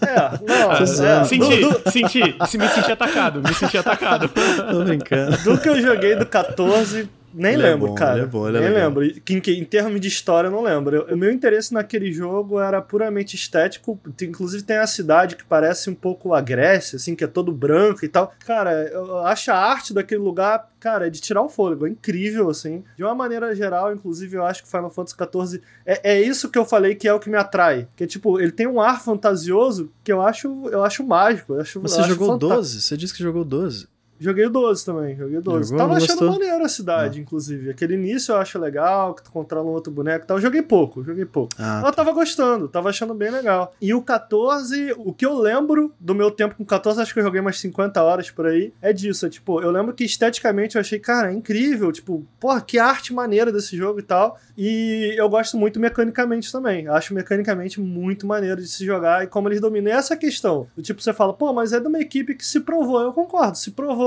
Mas tá fazendo uma coisa muito diferente. E eu, como, né, outsider aqui, dando a lente de quem não conhece a franquia, do que eu vi desse Final Fantasy, tá, se provou, se, se provou fazendo isso. Agora me parece que esse jogo tá fazendo aquilo. Será que eles se provam fazendo. Entendeu o que eu tô querendo dizer? Uhum, uhum. Do tipo, e aí eu não sei, não sei, entendeu? É, não, é muita dúvida. Você tem que esperar pra ver. É. Não adianta. É, tá aí. Mas, ah, Mas do, do que eles mostraram, não me encheu os olhos. Pessoalmente, não me A, encheu os a, a olhos. Shiva brigando com o Titã é legal pra caralho. Queria adicionar Foi, isso aí. é, aquele blocão voando ali de gelo. Tá aí, gente, eu queria dar um, um pequeno detalhe que ele basicamente foi confirmado até agora pra PS5. No final do trailer do showcase, eles falam, é, tipo, aqui no, no trailer do canal da Sony não, mas no trailer durante o showcase eles falam, é, console exclusive e embaixo also available to PC, então tipo que vai sair para PC, mas depois do evento eles não confirmaram mais nenhuma plataforma e falaram, cara, a única plataforma que a gente tá falando sobre agora é o PlayStation 5. Talvez seja exclusivo temporário, talvez seja exclusivo de PS5 e PC. O fato é que eventualmente saem outras plataformas, mas o que, que a gente sabe hoje é que é tipo, pra, a única plataforma que a gente sabe oficialmente é o PlayStation 5, mesmo tendo tido esse negócio de also available to PC lá no trailer durante o showcase, porque agora eles não estão mais falando de nenhuma plataforma, que eu imagino que seja muito mais tático, é, tática de marketing, né, e tal, que é o que a Sony faz muitas vezes, em relação a não poder citar outras plataformas, como foi o caso de Nioh e vários outros jogos que a gente é, sabe o 7 ainda não apareceu, né? O 7 é, ainda acho que Mas o 7 é a mesma coisa, estava na capa, tipo, um ano exclusivo para console, tá ligado? Então, são essas, co essas coisas de marketing, né? Eu acho que o Final Fantasy XV fica por aqui. Eu não cheguei a jogar o, o, o Homem-Aranha do PS4. Eu acho que a única pessoa que jogou de nós três foi tu, né, Ricardo? Chegou a jogar Joguei. o Não, eu me animei que vai ter um remaster, né? Que aparentemente, se tu compra no PS4, não carrega, tipo, não tem um upgrade gratuito pro PS5. Tem que comprar a versão de PS5. Sacanagem para ter. Mas então, basicamente eles mostraram também uma demo de 7 minutos do Miles Morales, no início mostrando uma campanha que tá tendo, tipo, para de candidatura da mãe do Miles, e aí tem uma treta entre uma corporação de energia chamada Roxxon e uma facção high-tech liderada pela Tinkerer, que eu não tenho a mínima ideia que personagem é, talvez o Ricardo possa elaborar, chamada Underground, que começa no meio dessa campanha pra mãe do Miles que ela tá tentando se eleger. Eu, eu acho que sim, a minha impressão como alguém que não jogou, que é mais Homem-Aranha, né? Tipo, mais bonito, né? A gente vê que tá, tem um visual melhor ainda, né? Lembrando que agora o jogo foi confirmado como cross-gen. Ele vai sair pra PS4 também, o Miles Morales, no lançamento do PlayStation 5, dia 11 de novembro. Eu senti que é, tipo, um, um Homem-Aranha maior e mais... De... Maior não necessariamente que a gente não sabe o tamanho do mundo, mas mais detalhado, né? Tipo, mais bonito, tem Ray Tracing, a gente vê o Ray Tracing ali no, no PlayStation 5 e tal. Eu queria saber o que, que vocês acharam, começando pelo Ricardo. O que, que tu achou da demo, Ricardo? É, só pra explicar, eu joguei o, o, o Homem-Aranha original. Inclusive tem uma análise lá no Nautilus. Eu gosto dessa análise, inclusive. Quem quiser vir, vai lá dar é uma olhada. Mesmo. Eu cheguei a jogar os DLCs também em live, comprei os DLCs e joguei. Não são muito bons, infelizmente, mas eu voltei para os DLCs pelo mesmo motivo que me interessa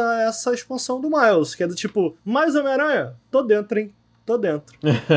é, eu acho que o jogo em si ele tem um problema, o original ele tem ati sides actives, como é que a gente fala? Uma, é, é uma lista atividades de... secundárias. Atividades secundárias que são meio que muito desinteressantes. Tipo, eu acho que ele acaba, se você for fazer tudo, para mim, né? Claro, eu, eu sei que tem muita gente que discorda. Eu gosto do combate. Eu sei que eu, eu tava conversando com o meu amigo André Campos. E o André, eu sei que ele não se sentiu repetitivo. Ele fez tudo, ele não achou repetitivo. para mim ficou um pouco. Apesar de eu gostar do, do combate, eu acho que chega uma hora que fica um pouco maçante, tipo, ter tantas atividades secundárias que não necessariamente exploram a história dos personagens, a história uhum. da cidade, mas tinha que seja só uma arena de combate. para mim, chegou uma hora que ficou meio chato. Voltei pra RDL6 exatamente porque eu queria mais história, eu queria é, explorar mais esse Peter Parker que eu gosto tanto, eu queria explorar mais esse take que eles estão dando pros vilões, que é um take meio próprio da Insomniac, que eu gosto e tal. O Miles Morales me parece ser o que eu meio que tava esperando, que é, me parece meio que uma expansão, né? É, eles falam falam que é meio que um Uncharted Lost Legacy, só que pro Homem-Aranha, né? Que é tipo standalone e tal, mas não é um jogo completamente novo, tanto que é na mesma Nova York, né? Se baseia na mesma Nova York do Homem-Aranha do PS4. Eu acabo topando porque, cara, eu gosto do Miles Morales no jogo original. Tem algumas perguntas, alguns pontos de interrogação em relação ao final da campanha original que a gente não viu aí como, como vai ser respondido.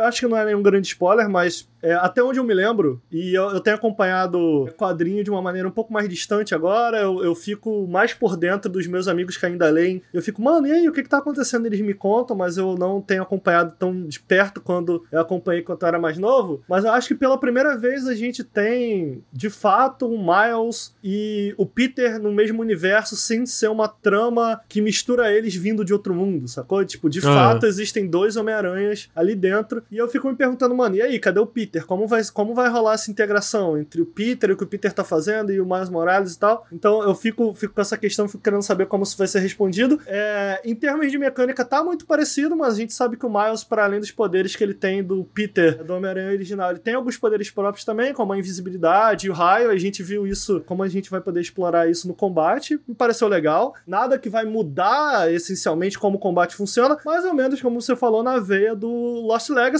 que pessoalmente eu acho incrível. entendeu? Então, uhum. assim. Eu não joguei ainda, eu quero muito jogar Lost eu Legacy. Eu adoro Lost Legacy, cara. Pra quem Se gosta de Uncharted. Uncharted. Exatamente. Para quem não jogou Uncharted e ainda não jogou Lost Legacy, meu irmão, o que, que você tá fazendo? Inclusive. É tem um remake dos New Levels icônicos de Uncharted que eu acho que todo mundo que, que é fã de Uncharted deveria jogar. Porque eu acho que é um, o remake do level é, é, Mano, cara, isso explodiu minha cabeça. Animal. Então, eu adoro Lost Legacy, cara. Eu adoro Lost Legacy. Então é isso. Se esse jogo for o Lost Legacy do Homem-Aranha, mano, eu topo. Não, não tô dizendo que vai ser necessariamente melhor que o Homem-Aranha, mas me parece interessante a proposta de mais Homem-Aranha a partir do ponto de vista do Miles, que é um personagem que eu gosto, saca? Uhum, uhum. Então, a gente viu algumas modificações ali do, no combate, né? Como ele, ele usando umas porradas no chão, jogando a galera pro alto com o golpe de raio e tal. De novo, não acho que isso vai mudar essencialmente como funciona o combate, mas acho que é um twist que pode ser interessante. Você comentou sobre o Tinkerer, né? É, o vilão, que parece ser o É. vilão. O que eu achei é, é a interessante. Tinker, é a A Tinkerer, Tinkerer. né? É porque o original é um homem. Essa é Aham, parada. entendi. O Sim, do sim. quadrinho é um homem. De novo, não tô tão perto é, do quadrinho. Se eu estiver falando alguma besteira, por favor, me corrijam, comentem, fala aí, eu, eu vou ajustando. Mas até onde eu vi, ele é um vilão, de fato, do Miles Morales, mas é, o lance do Tinkerer é que ele é mais um... Ele é um construtor, digamos assim. Ele constrói as armas pra suprir os vilões do Homem-Aranha. Ele, ele- entendeu? Ele constrói as armas. Ele, ele, e aqui a gente vê uma mulher, sendo que o que eu conheço pelo menos é um coroa que constrói as paradas e tal. Aqui é uma mulher e ela tá no campo de combate, né? Caindo na porrada. A gente sabe que isso é algo que eles já fizeram também no, no primeiro Homem-Aranha, que é do tipo, pegar a ideia do que a gente conhece desses personagens clássicos e adicionar um twist próprio. E eu acho que eles fazem isso bem. Então, pô, tô interessado em ver a visão deles aqui do tanto do Miles como dos vilões do Miles. E o que eu achei interessante é que a gente tem essencialmente uma guerra acontecendo aí. Sem querer, eu tô tentando lembrar o, o outro vilão. Puta, esqueci. É porque ali na ponte, nessa sequência da ponte que a gente vê, essencialmente são dois. Uma, uma guerra entre dois vilões, tá ligado? Tipo. Aham. Ne- nenhum ali é o, é o bonzinho da história. Os dois são meio que apresentados como vilões na história da Homem-Aranha. Eu fiquei interessado com isso, tô interessado também em saber como que o Peter Parker vai se encaixar nessa história. E gostei muito, gostei muito. Da última vez que a gente comentou, eu falei sobre. Pô, cara, tô muito interessado em ver como eles vão explorar a própria negritude do personagem. ou- Não só a Sim, negritude, mas a parte cultural do personagem, como isso vai. Que é o que o, o filme. Como é que é o nome do filme? Que é bom pra caramba. É Into the Spider-Verse, como é que é? Spider-Verse, que é o Spider-Verse faz tão bem, né? É... Nossa, esse filme é muito bom, cara. Esse filme Muito é bom. muito, muito bom. E eu muito gostei, gostei do que eles mostraram. Do tipo, no início ali, eles é, explorando Harlem, que é onde o. É um ano depois, né? Do que acontece na campanha original do Spider-Man. Mostrando ali o Miles explorando é, Harlem, com, com a história da mãe dele também com- se, se colocando como uma política e tal, defendendo ali a galera do bairro. Achei muito interessante. E, cara, a primeira parte que ele joga os personagens pro alto, toca meio que um rapzinho, eu falei. Let's go, porra, foda, acertaram, porra, go. maneiro. E ele joga pro alto e tuc, e caralho, um sambinha, um, um Harlem, uma loucura, um rap, muito bom, muito bom. Gostei muito, cara, gostei muito do que vi e tô ansioso. Aí tem, tem esse detalhe aí, é, eu tava lendo também que com a versão final do jogo você vai poder pagar 70 dólares por uma versão remasterizada do jogo original. Eles falam, aí a gente não sabe se é marketing, se não é, né? Até porque a gente não viu. Eles falam que não é um simples remaster, que de fato tudo foi refeito. Vamos ver, Vamos, vamos, ver, ver. vamos ver, né? Vamos É, ver. a- a- a- Isso tu tá falando da versão do, do, no caso do que se tu pega a Ultimate Edition do Miles Morales, só pra complementar, se pega a Ultimate Edition do Miles Morales, que é 70 dólares, vem, vem o Miles Morales e vem um remaster do Homem-Aranha do PS4 pro PS5 também. É, é isso, né? Exato, e até onde eu entendo, me corrija, é 40, do- 40 dólares a versão só com. 50. 50, 49. beleza. 49, né? 49 a versão só com Miles e você pode pagar um pouco mais pra ter também a versão base do jogo no PS5. Eu vi também que se você tiver o Homem-Aranha de PS4, no PS5 você vai rodar a versão Pro, não vai rodar a versão de PS5. É, não é exatamente isso. Tu roda a versão Pro melhor, mas tu não vai rodar essa versão remasterizada. Se tu quer a versão remasterizada pro PS5, tu tem que comprar, que convenhamos é meio merda, né? É. Ainda que eu acho que. Cara, tá muito bonito o jogo, mas ainda me parece. Ainda tá me parecendo, eu posso estar falando uma grande besteira. Não sou o cara que entende mais de parte técnica de hardware e tal, mas a, a, a impressão que passa, a estética visual mesmo, é que é um, um Spider-Man parrudo. E tá muito bonito, tá muito bonito. Eu- eu- é uma coisa que eu, eu acho que a gente discutiu. No, ah, eu não sei se tava nesse podcast exatamente, mas tava o Totoro. Sobre. O Bruno falou muito. Cara, não precisava o Miles Morales ser exclusivo de PS5. Tipo, ele tá muito bonito. Ele não é Mas- exclusivo de PS5. Não, não, Ele mas é na PS4. época, na época era, né? Ele foi Ah, anunciado ok, como exclusivo ok, de ok. PlayStation 5. A gente tava nessa discussão e o Bruno falou: Cara, não tem nada que, tipo, não que o jogo não esteja bonito, ele com certeza, se for olhar o Ray Tracing, algumas coisas, ele de fato 4, não rodaria no PlayStation 4, mas tira o Ray Tracing pra versão do PlayStation 4 e etc, né? E aí existia certa resistência na internet falando, cara, não, não, é um jogo da próxima geração e tal, e no fim, de fato, ele rodaria no PlayStation 4, tanto que ele é um dos jogos cross-gen que a Sony anunciou, né? Sim, ah, a gente não tem problema, eu acho bom, eu acho uma notícia boa. Tem gente que não gosta, eu pessoalmente acho uma notícia boa. Né? A gente sabe se no PlayStation 5 o jogo vai rodar 4K 60 FPS? Tem opções, se eu não me engano, tem uma opção que vai ser a. Eu posso olhar, eu acho que 4K é 30 e eu hum. acho que 1080p é 60. Eu acho Entendi. que é uma parada sim. Porque eu vou dar uma confirmada. O jogo já é bonito no PS4, mas esse vídeo eu tô assistindo aqui, inclusive, que saiu no, no canal do PlayStation com a gameplay demo, que tá em 4K. Eu acho que tá em 4K 30, não tá em 4K 60, mas o vídeo tá em 4K 30 FPS. Cara, a qualidade de imagem por YouTube do jogo já é absurda. Saca? Tipo. Ó, peraí, ó, falei hum. besteira, gente. É 4, tem uma opção de 4K e 60 FPS no Miles Morales, que é meio que a performance mode. E tem uma de. E, enfim, eu não sei, a de 30 talvez seja com ray tracing ligado, eu não sei, mas eu sei que tem uma que é 4K 60 FPS. Ah, não deve ser 4K nativo, né? 60 FPS. É, assim, pelo menos eu acho que a qualidade de imagem, sabe? A qualidade final, a qualidade dos assets, até a roupa do Miles é, é algo que eu acho muito maneiro no jogo original também. A roupa do Homem-Aranha em altíssima qualidade sabe? Eu acho isso muito maneiro do jogo e tá bonito pra caramba, apesar de não ser o jogo que. Nossa, isso é o PS5, mas tá muito bonito, tá muito bonito. Eu tô esperando muito, eu acho que é isso aí que eu tenho a dizer. Bruno, tu tem alguma coisa para complementar? Não, tá, tá bonito. Eu não, tenho né? muito pra... eu não joguei, então. Eu tava aqui eu pra, falei, pra né? ouvir o Ricardo.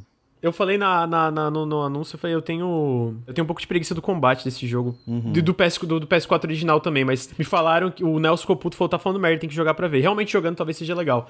Trailer Você gosta um do Batman? Gosto, pois é, por isso que eu falo, ele, tá ligado? Ele é talvez... isso, ele interage com o do Batman e é tipo, pra mim parece ser bem isso. Ele, ele interage, eu comento na minha análise, que, tipo, se o combate do Batman é sobre função, do tipo, você se sentir o Batman, e aí eu não quero, já falei alguns podcasts sobre como, eu, como o Batman faz isso, mas combate do Batman é sobre função de fazer você sentir o Batman, sabe? De você tá no controle do combate, de você dar aqueles parries e cada pancada você sente o Batman dando a pancada. Aqui ele faz um misto entre o combate do Batman e o que a gente vê no Devil May Cry, que é sobre. não é sobre função, não é sobre vender o personagem, é mais sobre criatividade, sobre maneiras que você tem de explorar, de se expressar no combate. Então eu acho que ele faz um meio termo, entendeu? Ainda que eu goste muito do combate do Batman, ele tem mais opções de combo do que o do Batman, mas não tem tanta opção quanto um Devil May Cry, sabe? Eu acho que esse meio termo que ele encontra, fazendo com que você tenha que, enquanto que o Batman é meio duro, entre aspas, controlar o Batman, do tipo, triângulo,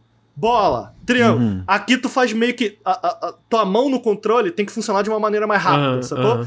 Isso acaba fazendo com que funcione, sabe? Esse, esse twist no combate do Batman. Porque é um combate mais ágil e ele exige mais agilidade também com você, com controle em mãos, saca? Sim. Eu gosto muito, eu gosto muito. Essa, esse meio termo entre você fazer combos e aloprar, vender a agilidade do, do Homem-Aranha, eu acho que funciona bastante. Eu gosto do combate, é um bom combate. Eu gosto. Tá aí, eu acho que isso aí é o Homem-Aranha Miles, o Spider-Man Miles Morales. Lembrando que ele é um jogo cross-gen, vai sair pra PlayStation 4, PlayStation 5. Esse o valor do jogo base vai ser 50 dólares, com uma versão Ultimate que vem um remaster do, do, da versão do PlayStation 4 pra PS5 por 70. Então, a versão de 70 do Miles Morales pra PlayStation 5 são dois jogos, na verdade, né? Eu acho que sobre, é, do Homem-Aranha é isso, a gente vai pro próximo jogo, é o Hogwarts Legacy. Ele é um jogo desenvolvido pela Avalanche. Pra não confundir, ele não é a Avalanche de Just Cause, é a Avalanche que era uma das desenvolvedoras principais da Disney Infinity, que é um jogo que o Ricardo gosta muito. É basicamente um RPG. A gente sabe pelos leaks antes do jogo aparecer que é um RPG de mundo aberto, se passa em Hogwarts, nos arredores de Hogwarts, Hogwarts onde você pode moldar o teu estudante e editar o destino de Hogwarts é, e do mundo do, dos magos, etc. Eu, eu achei o trailer um trailer muito legal, mas é meio. É meio merda, né? Tipo, é porque Porra, é meio, é, deve ser meio merda tu tá trabalhando nesse jogo, tu tá fazendo tudo isso e ter a JK Rowling tirando dinheiro disso, né? Porque a JK Rowling só fala merda, é transfóbica pra caralho. Então é meio triste que, tipo, a gente não sabe, mas a gente sabe que ela não tá envolvida diretamente com o jogo, ela basicamente tá bem pouco envolvida, mas ela provavelmente tira uma grande grana disso com royalties. Então fica um pouco mais difícil de, sei lá, comprar isso e pensar, putz, mano, eu tô dando dinheiro pra uma pessoa que tá causando mal para muita gente, né? É, é meio foda isso, é uhum. é meio. É, a franquia inteira ficou manchada. Eu sou muito fã, eu li os, li os livros quando era menor, tipo, sempre quis um RPG em que eu pudesse estar em Hogwarts e ser um estudante de Hogwarts, sabe? Acho que é um sonho de todo mundo que, que gosta da, da franquia. Mas é impossível hoje você não sentir meio bittersweet, sabe? Meio. Af, cara. Qualquer coisa desse É. universo tem envolvimento da criadora, É. obviamente. E ela é uma baita transfóbica, então. Eu me animei, eu me animei muito com o jogo, mas, tipo. É que o ah, jogo parece legal e comentaram no chat, né? Tipo, ah, quando os caras estavam desenvolvendo, ela nem tinha falado. "Meh". Então, tipo, não tem, eles não têm culpa disso, né? Tipo, realmente esse jogo foi tá, pra tá como tá agora no trailer que a gente tá vendo. Ele provavelmente tá sendo desenvolvido faz um bom tempo. Com certeza o os desenvolvedores não têm culpa da, da JK Rowling ter se revelado como uma baita de uma otária do caralho. Mas. Ainda é uma coisa meio, tipo, é complicado, sabe? É, é diferente, por exemplo, eu já li obra, eu já comprei, já li obras do Lovecraft, felizmente nada do meu dinheiro vai pra ele, ele é um cara super problemático, super racista e tal, que, né, criou esse negócio de cosmic horror que felizmente muita gente desconstruiu e, criou de- e interpretou de outras formas que não trazia aquela carga zoada que ele, que ele bota em muitas das obras dele, mas a diferença é que o Lovecraft já tá morto e nada que tu comprou de Lovecraft vai dinheiro pra ele, né? É a mesma coisa, sei lá, outro- talvez outros autores e, e pessoas que Eu fico dividido, cara, porque ainda que não vai pra ele, o imaginário racista tá ali, Uhum. você tá entendendo? Tipo. E- e- Essa, essa é a questão. E, e aí eu vou na contramão do que vocês estão falando, na verdade. Eu fico assim, mano, se eu consigo ler, eu tenho um livro aqui, eu comprei os contos de Lovecraft. Uhum. Se eu conseguir ler Lovecraft, se eu consigo jogar Bloodborne, cara, eu consigo jogar Harry Potter. E de novo, nunca li nada do Harry Potter. Não conheço um. Uhum. Não sei o que a J.K. Rowling andou falando, porque não, não conheço, É que não o, tô o nesse lance mundo. dela é que ela não só fala, como ela financia organizações que são meio que, tipo, transfóbicas e pa- passam desinformações, etc. A gente sabe que pelo menos ela fez algumas doações, uma parada assim, é, mas não, tipo, tirando, como tu falou, um negócio imaginário. Mas pega o Bloodborne, eu acho que o negócio que o Bloodborne faz legal, que inclusive tem uma matéria muito boa, eu não lembro a jornalista que fez agora, eu, te- eu teria que procurar, que ela fala exatamente como o Bloodborne desconstrói toda essa parada é, em relação a, por exemplo, a xenofobia do Lovecraft, falar que é meio que, tipo, nas obras Lovecraft tudo é meio que culpa de imigrantes, etc, né? E no Bloodborne a gente vê que é exatamente meio que o contrário, sabe? Tipo, não é a culpa de quem tá vindo de fora o que É, é aconteceu lá, eu queria lá em chegar. Arnhem Eu não tal. sei o quanto desse imaginário tóxico. De novo, cara, é foda eu falar. Não, não acompanho, não acompanho. Nunca vi nenhum filme de Harry Potter, nunca li nada, Uhum, não uhum. acompanho, Sim, não sim. sei o que a J.K. Rowling anda falando, não acompanho. Eu Não sei o quanto desse imaginário tá imbuído na obra, sacou? Então, tipo, ainda que. O meu problema com isso tudo, cara, é, é- é- é que as pessoas às vezes forçam essa separação e aí eu não acho justo. Do tipo, o que eu tô querendo dizer é que, cara, mano, você tá afim do jogo? Vai lá, mano. Vai lá, joga, joga a porra do jogo. Agora, é- é de forma consciente. E esse é o meu ponto. Eu vejo muita, muita resistência quando você trata de qualquer assunto. Agora, graças a Deus, não. Com o Lovecraft Country, até onde eu vi, ele tá tratando disso e trazendo. Né, pro imaginário popular. Porque muitas vezes você falava, tá, mas o Lovecraft era racista. Ah, não era, cara, era, tipo, entendeu? Ah, estão querendo Não, cancelar o cara de 1800. E aí não quer nem falar sobre isso. E aí, de repente, o Harry Potter, por de repente tá mais. A ideia, pra mim que não acompanho, a ideia da J.K. Rowling ser transfóbica e tóxica e problemática, ela tá mais imbuída na, na, na nossa visão de Harry Potter, entendeu? O que me parece, tá? O Lovecraft. Quando você fala disso, porque né, houve esse boom recente, muita gente não sabe da história do passado, do que aconteceu e tal. Então eu acabo ficando interessado, como você falou, do Bloodborne, em jogos que reconheçam isso, reconheçam isso. isso, e interajam com isso, sacou? Agora, de novo, é, é o meu ponto, do tipo, eu não sei o quanto esse jogo ele tá imbuído é, desse imaginário, não sei, não faço ideia. Então, assim, pra mim, eu não consigo julgar de outra maneira, senão do cara que, cara, não conheço a porra, não sei do que é, me pareceu legal, me pareceu legal, acho que eu jogaria, sacou? Sim. Ah, eu, quero, eu, eu quero deixar, deixar uma coisa clara que alguém comentou, né? Não tem como, né? Não existe consumo ético sobre capitalismo, etc. Mas de qualquer forma O eu acho consumo importante a gente crítico, é o que eu né? tô de querendo novo, dizer, não tô é do querendo tipo, ninguém. Mano. É, o consumo crítico. E, de novo, eu não tô querendo apontar pra ninguém e falar, mano, tu é um merda por jo- jogar ou querer o novo Harry Potter. Não é isso também. Eu acho que, ah, como comentaram no chat, cara, essa obra foi importante pra muita gente, mas eu acho, de novo, importante a gente discutir como a JK, Row- JK Rowling se revelou hoje como uma pessoa extremamente escrota que, cara, faz mal pra outras pessoas, minorias, etc, né? Então, tipo, quando eu falo isso, é, é que nem... Eu, eu não sou o maior fã de... Eu li todos os Harry Potters, eu não lembro, mas eu era muito... Eu era mais novo, né? Eu não lembro de ter o conteúdo em si do Harry Potter ter é, é, essa transfobia que a JK Rowling se revelou como ela é hoje. É, então, né, tipo, eu é uma É, parada você muito tá importante. vendo, cara? É porque tem muita gente falando assim, pô, mas isso vai dar dinheiro. Meu irmão, o que grandes empresas, como a própria Microsoft que a gente tá comentando aqui, tem uma matéria muito interessante sobre como a Microsoft tem financiado o estado policial em vários países do mundo. Meu irmão, Você tá entendendo? Ah, mas vai dar dinheiro pra J.K. Rowling que tá financiando. Meu irmão, a Microsoft também a, a, a, financia coisas horrendas pelo mundo. Uhum. Procure, entendeu? É, eu, total. Você tá é, entendendo? Inclusive, e, e, a, ela fechou um acordo com o exército americano. Pois é, e é disso que eu tô falando. Tipo, o que eu tô querendo dizer aqui é, é, tipo, mano, me cancelem, mas eu não me sinto na necessidade de não poder falar desse jogo a part... como a gente falou de Final Fantasy e outros jogos, uhum. porque é J.K. Não, isso Você tá sim. entendendo? Porque, sim, cara, sim. se eu posso falar de, de, de algo que me afeta, se eu posso falar de, de Lovecraft e outras coisas, que, mano, que é algo que me afeta diretamente, sacou? E vocês uhum. podem falar também, porra, ninguém vai me impedir de falar de uma parada. De novo, não, a questão não, nunca li. Você tá entendendo o que eu tô querendo? Não, não, mas não, a ideia não é não falar. Eu acho que a gente tem que ser capaz. não se sentir de alguma forma mal em ver Exato, que, é que você é fã, que você sim. gosta muito. Cara, fez parte da minha criação, tá ligado? Eu gosto muito, eu sou muito fã. Eu, eu só acho... É decepcionante, acho, é triste, tá ligado? Eu só acho que essa linha de argumentação, tipo, que, cara, eu entendo, mano, eu entendo e concordo, né? não tem jeito, você vai estar tá financiando coisas. Mano, mas você, eu não tô querendo diminuir, e é por isso que eu tô querendo falar. É, a gente precisa consumir esse tipo de kit de maneira crítica, uhum, mas isso não uhum, pode uhum. impedir a gente de falar do que...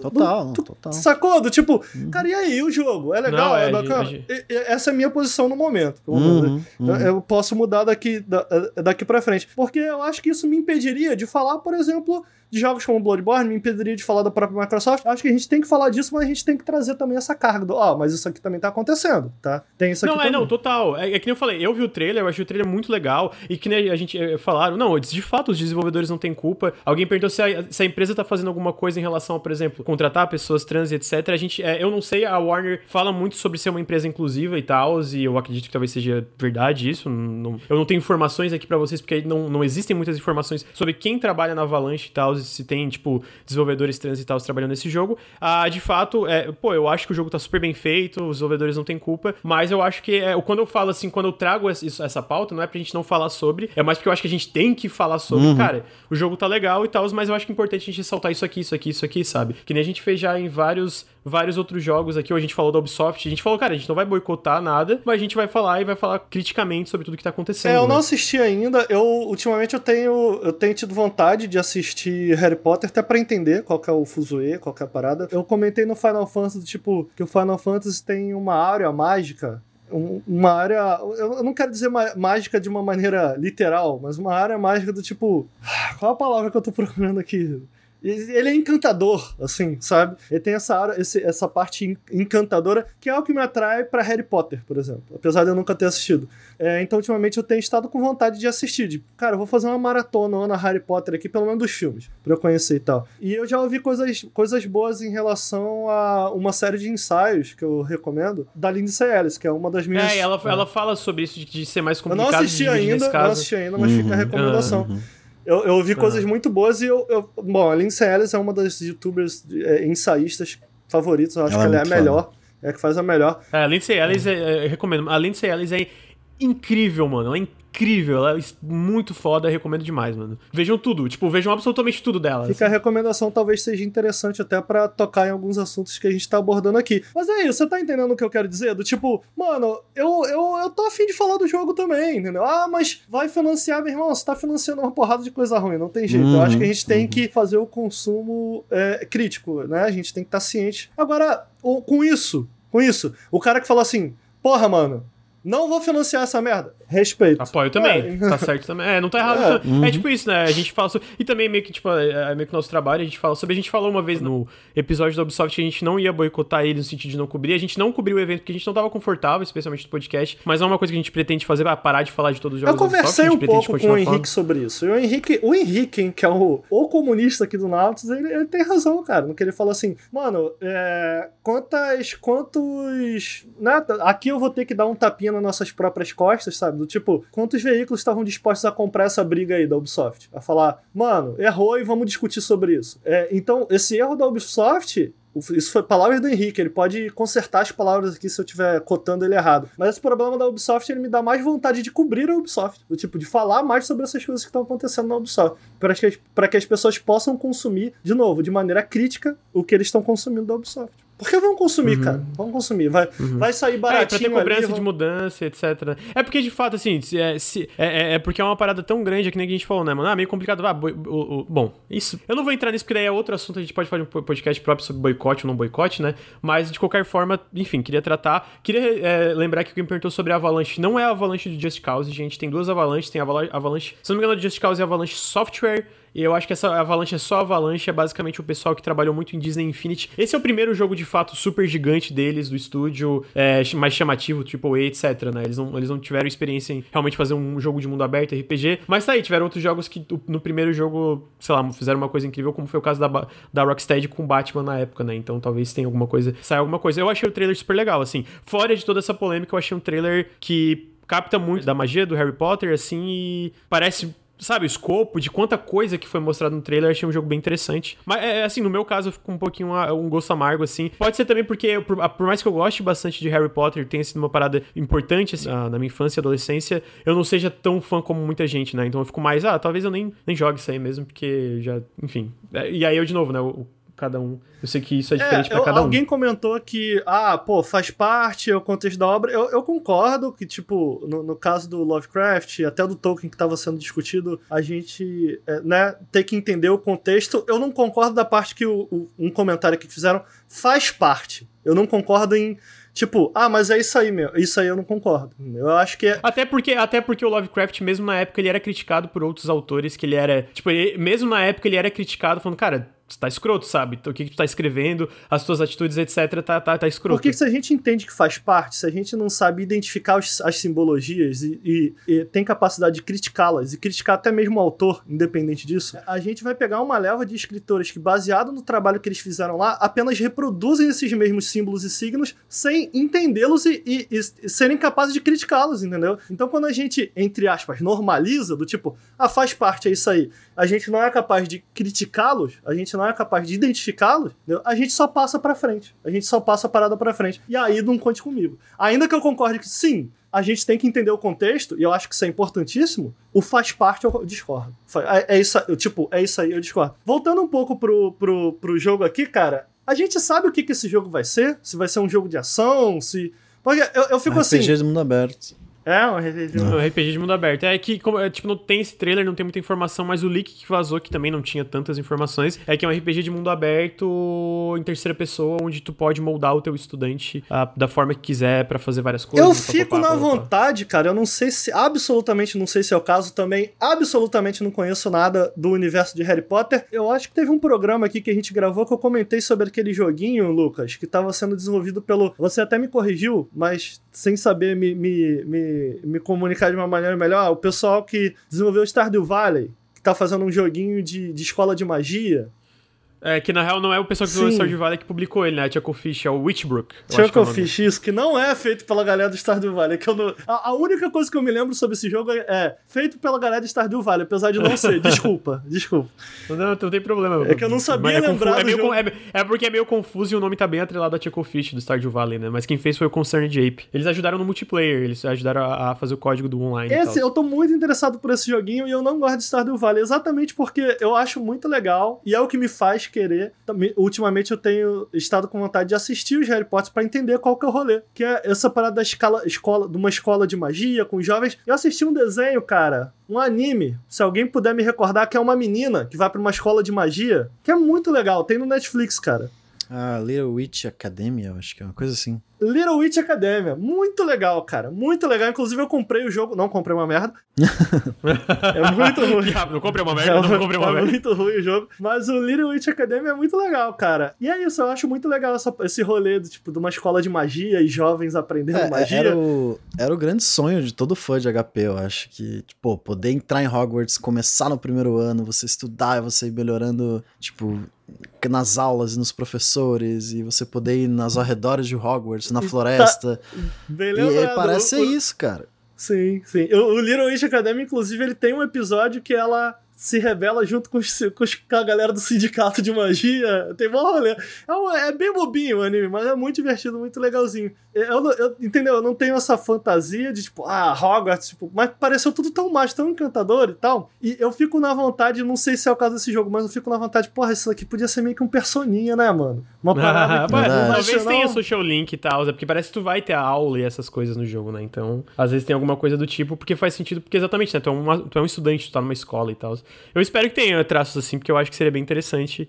Uh, esse lance de escola de magia, inclusive, eu quero recomendar um jogo aqui que tá pra sair em outubro, mas é bem, é bem mais é, humilde em valores de produção, que é o Weekend Fell, é, publicado uhum. pela Humble, e também é um jogo de estudante, é, que tu é uma estudante de magia, só que tu é uma estudante que não tem talento no magia e tal, e tu tá numa escola em um RPG, ah, e que legal. Tá aulas e tal. E parece super legal, e sai mês que vem, em outubro, então fica a recomendação é Weekend Fell, e o, o criador não é transformado. É, no fundo, no fundo, então, o que eu tô querendo dizer é, tipo, que não seja um, algo que dê dinheiro pra J.K. Rowling, mas desenvolvedores, façam mais joguinhos com essa temática, cara. Essa temática é legal, mano. A galerinha uhum. numa escolinha de magia, não precisa ser nem Harry Potter, mano, mas façam mais aí. Eu tô interessado puramente por causa disso. Eu acho que a temática é, é interessante, apesar de não conhecer Harry Potter, etc. E eu ia comentar outro, outro comentário importante, é que é bonito, né? Tá bonito. Tá bonito. Bonito. É isso aí que eu tenho pra dizer. Avalanche so... Eh, desculpa, me corrigiram aqui. Obrigado, Mil Hill. Avalanche Studios Group é do Just Cause e Avalanche Software, eu tinha trocado, é a do Harry Potter. Então, Avalanche Software é a do Harry Potter de fato e a Avalanche Studios é a que fez Just Cause e outros, uhum. outros negócios. Que o nome, o nome é igual, mano. Que merda. É, estranho. Então, muito. Então fica aí, é, eu acho que é isso que a gente acha sobre Harry Potter. Tem alguma coisa para complementar, Bruno? Não sei. Não, se a gente entrar no debate de representatividade, vai, vai para outro assunto. Acho que deixa para outra hora. Outro podcast. Sobre uhum. Harry Potter. É. é isso, Sim, tô, tô o, chat, o chat tá tô caindo animado. na porrada aí, caiu na porrada mesmo e vamos é lá. É isso aí, gente, eu tô, eu animado, lendo tô aqui... muito animado com o jogo, mano. Era, era o é grande po... sonho. Vamos lá, vamos ver. Uhum. É possível que a gente ah. aprenda um pouco com vocês também, eu vou estar lendo os comentários aqui. Uhum, Mas é isso aí.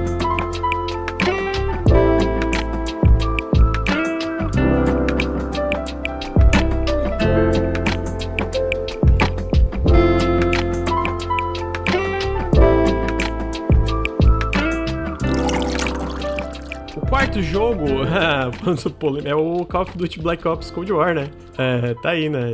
É, eu queria que vocês rapidamente comentassem sobre ele. Vou comentar rápido e passar pro Bruno, não sei o que o Bruno tem a dizer. Eu não, não tô acompanhando esse jogo, mas não por cancelar nem nada. Eu não, eu não jogo Call of Duty. O último Call of Duty que eu, inclusive, baixei, tô interessado em jogar, é um futurista, porque é um escritor que eu gosto e leio muito. Ele fala que é, gostou muito de como as tecnologias são representadas nesse jogo e eu fiquei interessado em ver do que ele tava falando. Então, ele fez toda uma análise visual, assim, das HUDs internas do jogo, de como funcionam os painéis de controles que os caras da nave estão usando e tal. Inclusive foi o cara que fez um jogo muito maneiro, que é o In Other Waters. Muito maneiro esse jogo.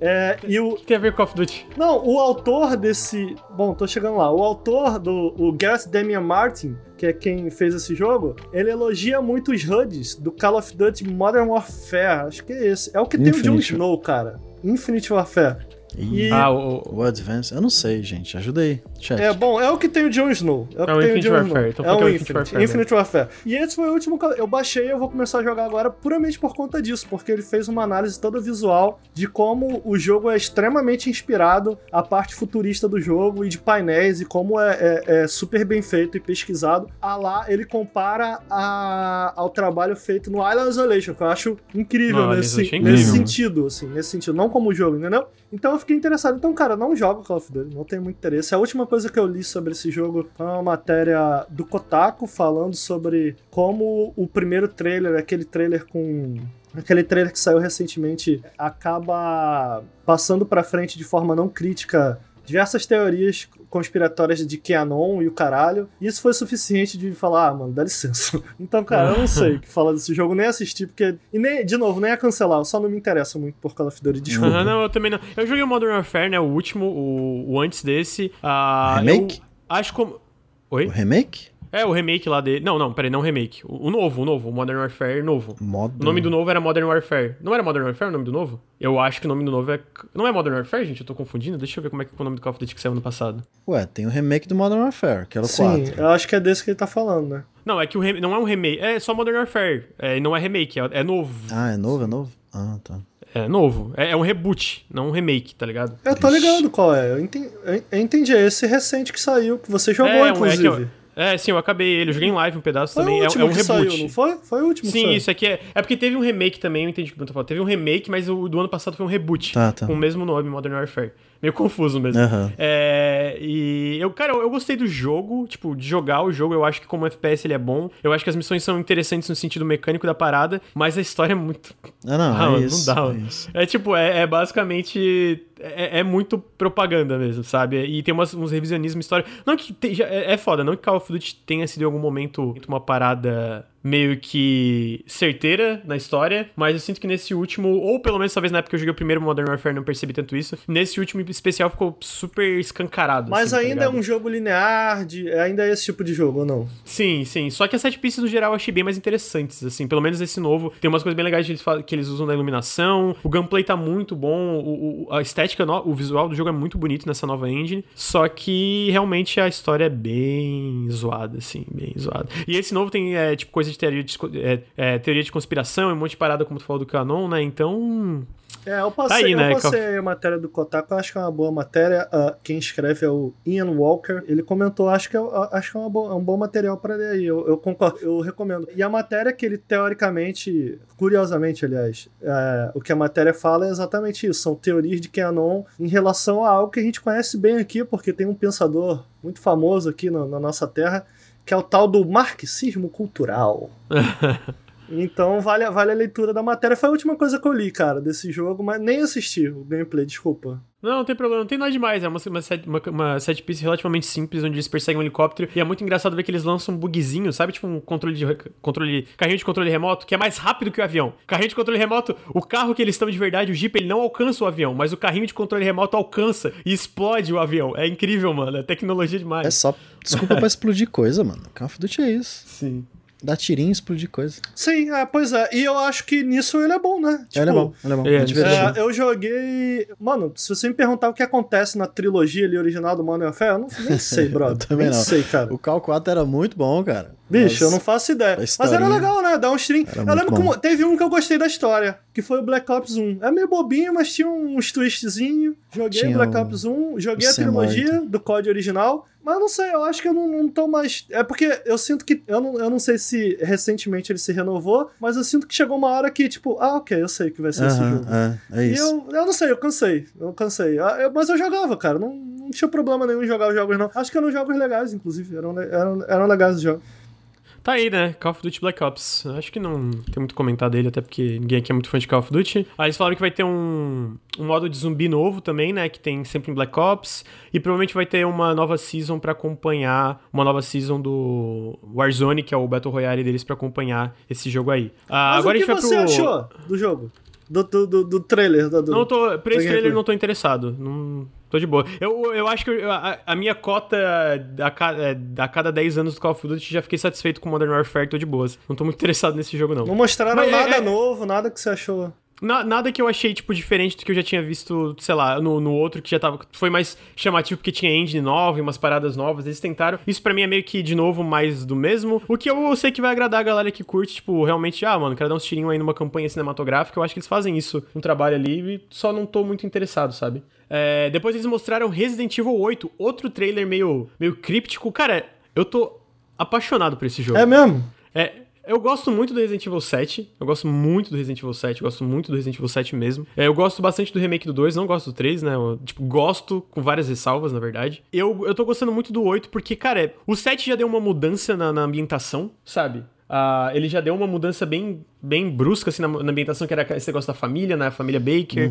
ah, e os inimigos eram diferenciados. E eu acho que o 8 tá indo pra uma direção ainda mais, mais doida, assim, sabe? Tipo, de. Mano, tem esses inimigos que parecem, sei lá, uns lobisomens. É, a Mia, aparentemente, pelo trailer, ela morre. Tem um monte de coisa de satanismo, umas paradas que parecem um símbolo de satanismo. Tem umas criaturas muito estranhas. Tem essa. Não sei se é uma família, mas tem esses outros personagens que parecem estar fazendo um ritual no momento do trailer. De repente, no trailer tem uma parada que é meio Tim Burton, sabe? Tipo, a estética é uma verdade, parada meio é Tim verdade. Burton, que ela começa a contar, um, contar uma história, um conto, assim. Internamente, a gente tem leaks do jogo que, basicamente, esse jogo, ele era pra ser, aparentemente, um spin-off, se eu não me engano, era pra ser um Revelations ou alguma coisa um spin-off, mas o- a recepção interna de playtester da Capcom tava tão boa pra esse jogo que eles transformaram ele no Resident Evil 8, que é esse Resident Evil 8, que é o Resident Evil Village, na verdade, né? Então, cara, eu tô muito interessado. Agora na Tokyo Game Show a gente vai ter duas, um evento da Capcom de duas horas, onde 40 minutos vai ter 40 minutos de gameplay do Resident Evil 8. Então, aparentemente ele tá adiantado para ter 40 minutos de gameplay, né? Então, eu queria saber a opinião de vocês, cara. Eu sei que tá, tipo, é, os trailers foram muito crípticos no geral, uhum. mas o que, que vocês acharam é, é, do jogo? Eu gostei que não tem tiro, né? Não tem tiroteio no, no, no trailer.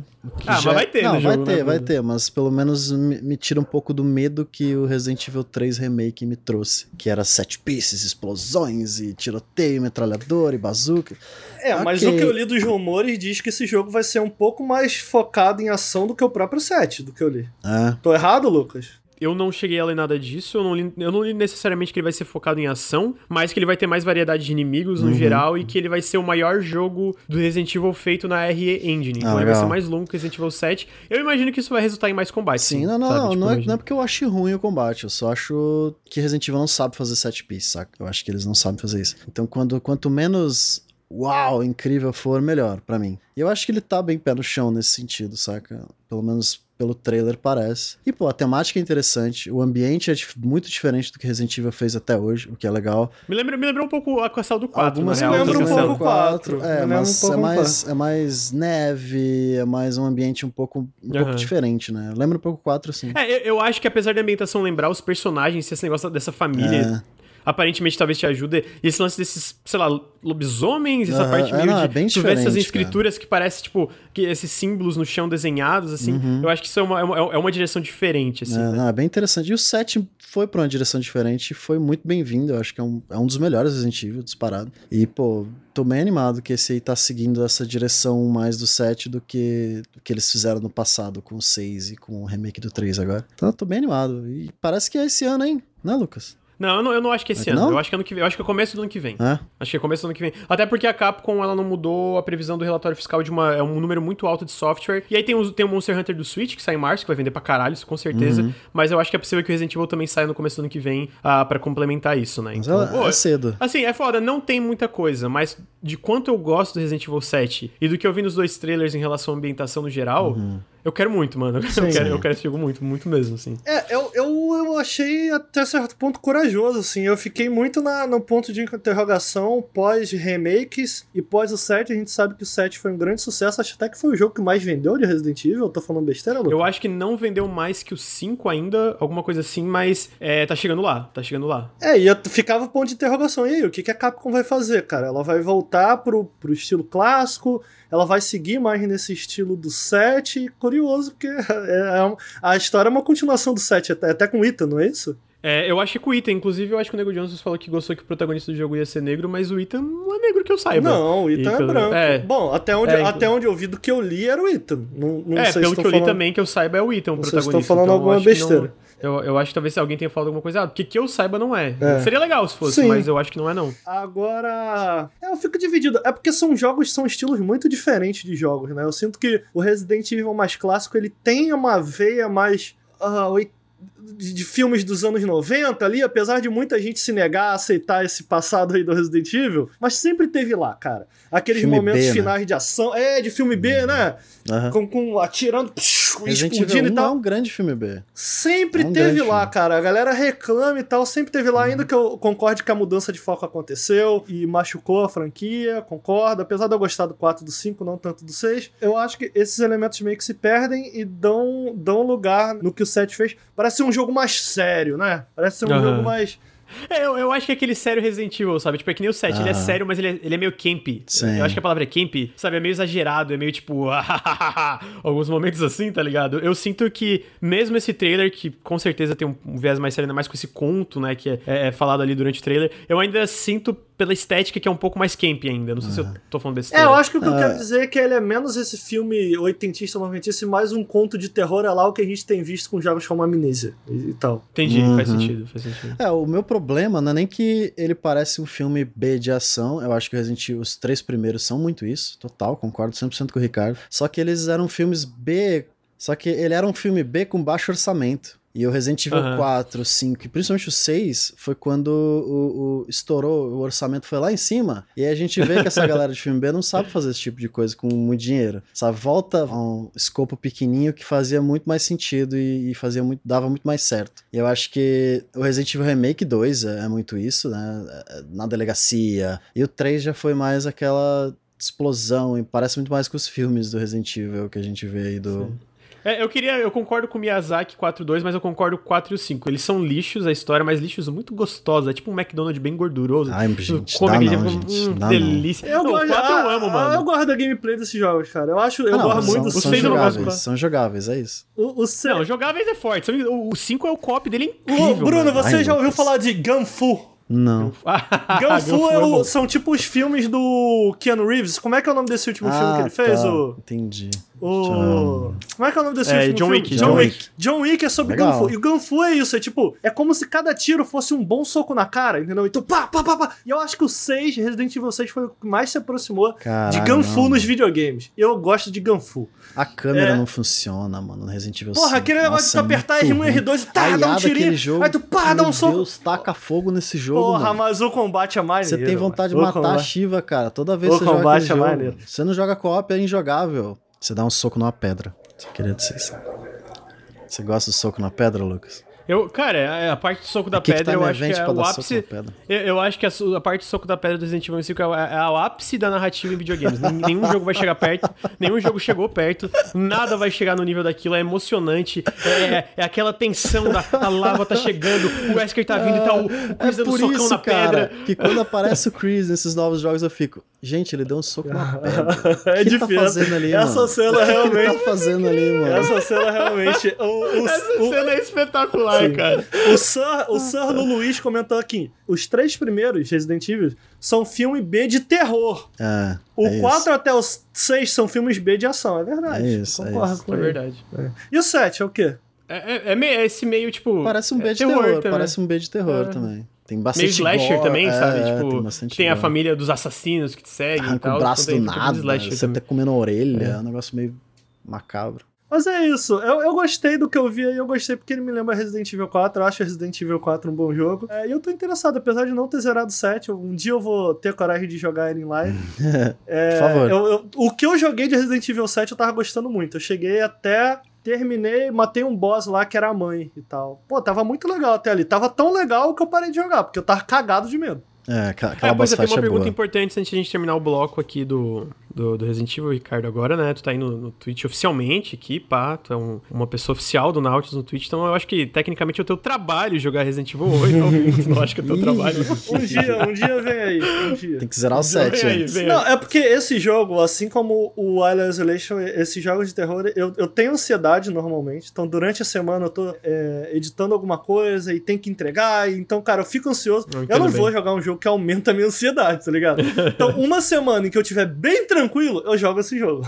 Beleza, eu vou estar ansioso esperando, porque o Ricardo jogou recentemente Devotion, ele quebrou um copo, quase caiu da cadeira, quase botou fogo na casa. Jogou não, Esse jogo eu não volto, começou. não. Não Ele volto, não. 15 Ele começou minutos de jogo e ele deu Alt F4. Cara, tem alguma coisa nesse jogo que, É, é mano. pesado. Não, mas é é, pesado, a é, é que, tipo assim, ele, ele- o clima, a atmosfera dele é diferente. Tipo, ele não tem. Aquela parte é um, é um dos únicos jumpscares do jogo, na real. É, eu acho, acho que é um é o jumpscare, Mas ele, ele, é, ele é pesado de jogar. Ah, tipo, então isso, isso me deixa mais à vontade. Mas assim, eu já tava cagado de medo sem acontecer nada. Eu, eu sinceramente, cara, eu, eu, eu não sei se dá pra Tu perceber. quebrou o copo ou ele só caiu? Não, ele caiu, caiu só. Ele não quebrou. Não quebrou, não. Eu não sei, mas eu- foi o maior susto que eu já tomei ao vivo, assim. Pra mim, porque bateu no coração, irmão. Tipo, caralho! Eu ri muito, mano. Eu ri, nossa, eu passei mal. Porra, eu falei, cara, não quero mais jogar isso não, tá maluco. Foi muito, eu achei muito pesado. Muito pesado. Tá aí, gente. Resident Evil 8 é, vai ter umas no- algumas novidades. Talvez a gente volte pra ele, porque vão ter novidades na Tokyo Game Show do jogo. Vai ter 40 minutos de gameplay, então talvez eu volte com mais detalhes. A gente pode se aprofundar no Resident Evil 8 aí quando tiver mais coisas. E o próximo jogo, olha só que coincidência, é Deathloop! Olha, Olha só, aí. Deathloop. É meio Irônico que um dos, um dos jogos no, no showcase da, da Sony agora é de um estúdio da, da Microsoft, né? Tá aí, gente. Eu, pessoalmente, é, pra quem não sabe, Deathloop é da Arkane. É o novo jogo da Arkane que fez o Dishonored, fez o Prey. E ele é um jogo em primeira pessoa, ele é um Immersive Sim, um simulador imersivo, ou seja, são jogos onde o mundo é muito reativo, tem muitas formas de tu se aproximar situações e soluções diferentes, situações criativas. Só que esse é um jogo onde, basicamente, tu tá em um loop temporal. Basicamente, tu tá preso em um loop. Deixa eu até ler aqui pra ter certeza que não tô falando besteira. Tá um loop, um loop temporal constante. Teu objetivo é matar oito visionários, que são esses personagens é, meio que os mais é, importantes do, do mundo de Deathloop, a ilha, que é Black Reef, né? Tem que matar essas oito pessoas importantes da ilha para poder quebrar o loop. Só que o, o catch aqui é que tem que matar em um dia. E o lance é que não dá tempo de matar oito pessoas, porque é uma ilha grande, cada um tá em um lugar diferente. E a gente viu nesse trailer de gameplay um aspecto um pouco mais imersivo sim dos outros, que foram mais voltados em ação, que é o lance de tu, por exemplo, tem que matar esse cara, só que esse cara ele, ele tem uma descoberta muito importante ali num, num, num campo de pesquisa que ele tá. E ele foi convidado para uma festa de outro visionário. Ele não vai para essa festa por causa dessa pesquisa. Então o que, que tu pode fazer para ter dois, é, dois alvos no mesmo lugar? Tu sabota a pesquisa antes de, de, de, ele descobrir que deu certo, e aí à noite ele vai pra festa para se embebedar porque ele tá frustrado que a pesquisa não deu certo, e aí tu tem dois alvos no mesmo lugar, uhum. que aí é como tu come, começa a explorar essa ilha para conseguir, ok, como é que eu vou conseguir esses oito, matar essas oito pessoas no tempo limitado. A gente viu a Arkane fazendo isso no Prey Moon Crash, que é um roguelike, onde é uma versão roguelike do Prey, um DLC, onde tu fica voltando o tempo todo e o jogo muda e tu vai cada vez pegando mais pedaços desse puzzle para finalizar o DLC. Eu quero jogar o DLC ainda, não, não consegui jogar, mas a galera fala muito bem. Por incrível que pareça, o aspecto Immersive Sim funcionou nesse roguelike DLC que a, que a Arkane fez com Prey. E a gente vê isso muito expandido aqui, né? Porque o, o Deathloop não é um roguelike, no caso, né? Eles citam uma coisa que eu acho interessante, que é basicamente que o loop no fim ele serve para ti. Tu nunca precisa imaginar o resultado de alguma ação. Tu pode fazer o teste e ver o que acontece. Não deu certo ou deu certo de alguma forma, reseta o loop. E ah, ok, agora eu tenho essa, informação. E tu vai meio que complementando. Eles querem que essas dicas, é, o layout o, e a, os eventos e as dicas da ilha sejam espalhados de forma sutil e que o jogo não te entregue isso tudo de uma vez só. Tu vai pegando aos poucos e aí vai, sabe, completando esse grande quebra-cabeça. Mas tem mais um acréscimo nisso que existe uma outra visionária. Diferente dos oito visionários fixos, existe uma visionária que te segue e ela pode ser controlada por um jogador. E esse é um dos grandes diferenciais do jogo também, que vai ser basicamente eu matando o Ricardo e o Bruno o tempo todo enquanto eles jogam esse jogo, né? Então eu queria saber o ah, que legal, vocês acharam desse. atrapalhar meu game, não. Vou, eu vou jogar com vocês. Não tem, esse aí não tem. Ricardo pode falar, não, eu quero jogar sozinho. Esse aí eu não vou deixar jogar sozinho, não, mano. E aí, será que sai no Game Pass? é esse jogo seria show no Game Pass, cara. É uma boa pergunta, tá? E se vai sair no Game Pass ou não, a gente não tem informações ainda se o jogo vai ser temporariamente exclusivo do PlayStation 5, porque para quem não sabe, tá chegando agora, a Microsoft comprou a Bethesda, então ela comprou a Bethesda, é, agora eles têm basicamente, são donos da Arkane, donos de todas as propriedades das Animax. A gente não sabe se vai ser ou não, a gente ainda não tem essas informações, mas se não for, eventualmente deve sair. Inclusive, eu li uma informação enquanto a gente tava aqui, que um outro exclusivo temporário que a, a Sony tava indo atrás é, é, eles estavam tentando exclusividade temporária do Starfield. E agora não vão ter mais, porque né, a Microsoft comprou a Bethesda. Então tá aí, né? Queria saber o que vocês acham do jogo, depois a gente entra se vai estar no Game Pass ou não, né? Vocês não têm opinião eu, do jogo, não? Eu tenho. Eu queria saber. Então eu, eu, falo primeiro. É, Pode falar. É difícil. Apesar de todas as informações que você trouxe, ainda tem muita interrogação na minha cabeça de como isso vai funcionar na prática, sabe? E pro jogo inteiro. Mas eu acho que aquele tipo de jogo foi algo que aconteceu talvez um pouco, talvez não seja a melhor comparação, mas eu vou tentar fazer funcionar. Foi um pouco do que aconteceu com Death Stranding, do tipo, pô, tá, mas a gente sabe que é isso, mas como vai ser isso na prática? E a gente só soube de fato com o jogo em mãos, né? A gente só entendeu de fato o jogo em mãos. E eu acabo gostando disso, sabe? Do tipo, a gente tava comentando mais cedo sobre Modern Warfare, tipo, ah, eu sei o que vai vir aí, né? A gente sabe que é. e esse jogo parece me fazer uma mistura muito doida, né, cara? Então, tipo, eu comentei do Game Pass mais porque eu sinto que é um jogo que, por tudo que eu vi, vai ser melhor jogando com alguém. Não, não necessariamente com um amigo, né? Eu não sei se dá para um amigo invadir o teu jogo, mas jogando online é o que eu quero dizer, né? É... Uhum. E a proposta parece ser muito interessante. O que a gente viu no trailer, a parte mais mecânica da parada, parece funcionar bem. Parece ser um jogo. Eles mostram uma parte de stealth e outra parte que parece um jogo bem arcadeão, né? Tipo, de tu uhum. passando de um é, pro outro. É uma, coisa, é uma coisa que eu gosto de comprar da Dishonored, que, tipo, eu gosto muito do Dishonored, mas sempre tem aquele negócio de, ai, mano, parece que eu tô jogando meio errado se eu mato as pessoas nesse jogo. E esse jogo é tipo, cara, não tem mais errado. Mata todo mundo como tu quiser e joga das formas diferentes e aproveita todas as habilidades que tu tem, né? Porque certas habilidades do Dishonored só aproveita mesmo se tu mata os inimigos e aí tu fica naquela divisória, assim assim, né? E esse é o primeiro jogo que eu sinto. Talvez o Prey também não tenha muita culpa de tu matar os inimigos, mas esse eu sinto, cara, faz o que tu quiser. É todo mundo. Todo mundo é teu inimigo. Se diverte aí com esse sand, grande sandbox que a gente fez, que é essa ilha Black Reef, né?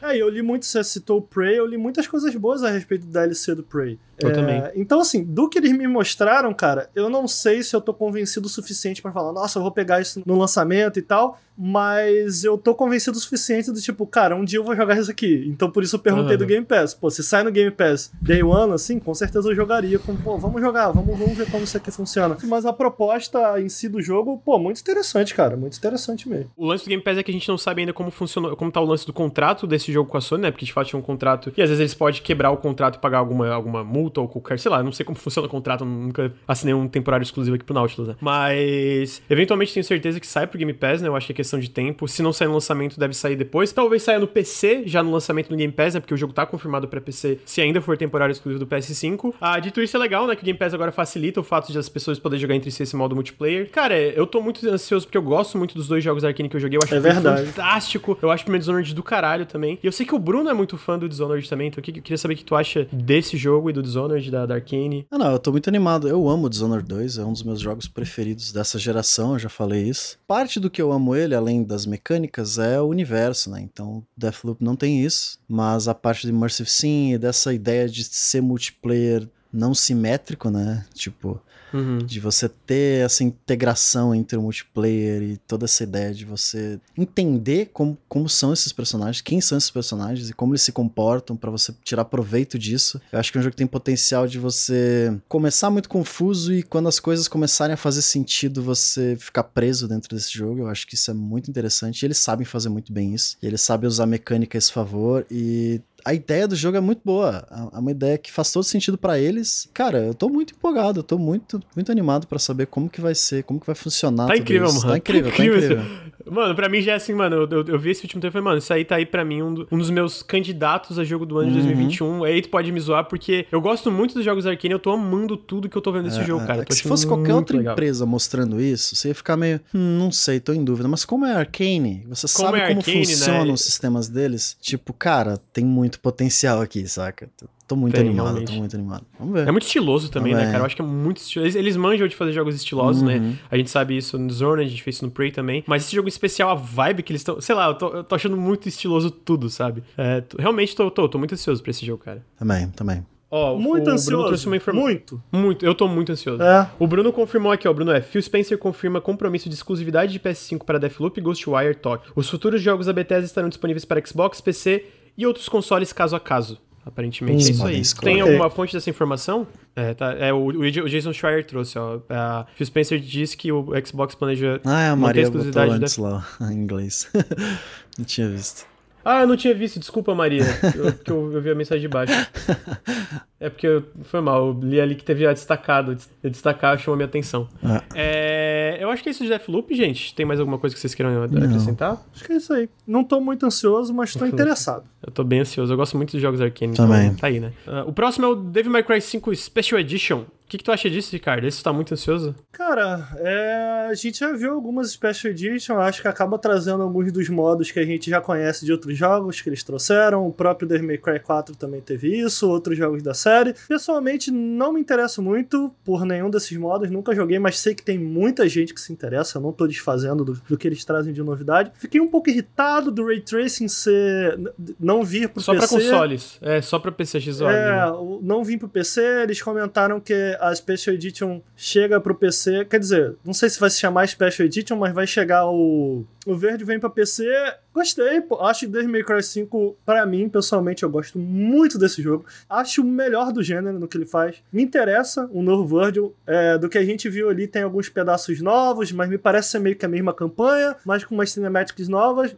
Provavelmente vou jogar, mas nada que me cresça os olhos, não, nessa Special Edition. Não vi, não vi nada que me cresça os olhos. Sei que a galera que é mais entusiasta, gosta de ficar treinando combo e ficar zoando com combo, cara, vai ter ainda mais motivos para rejogar, o que é legal é, pro Devil May Cry, mas nada que me encha muito os olhos, não. Dito isso, eu gosto muito do jogo base, então tá aí. Para quem não jogou, talvez seja é, a melhor maneira de, de, de ingressar e jogar esse jogo, apesar de que eu acho que a história de Devil May Cry 5 ela funciona bem melhor para quem já tem familiaridade com a série do que para alguém que começa do 5.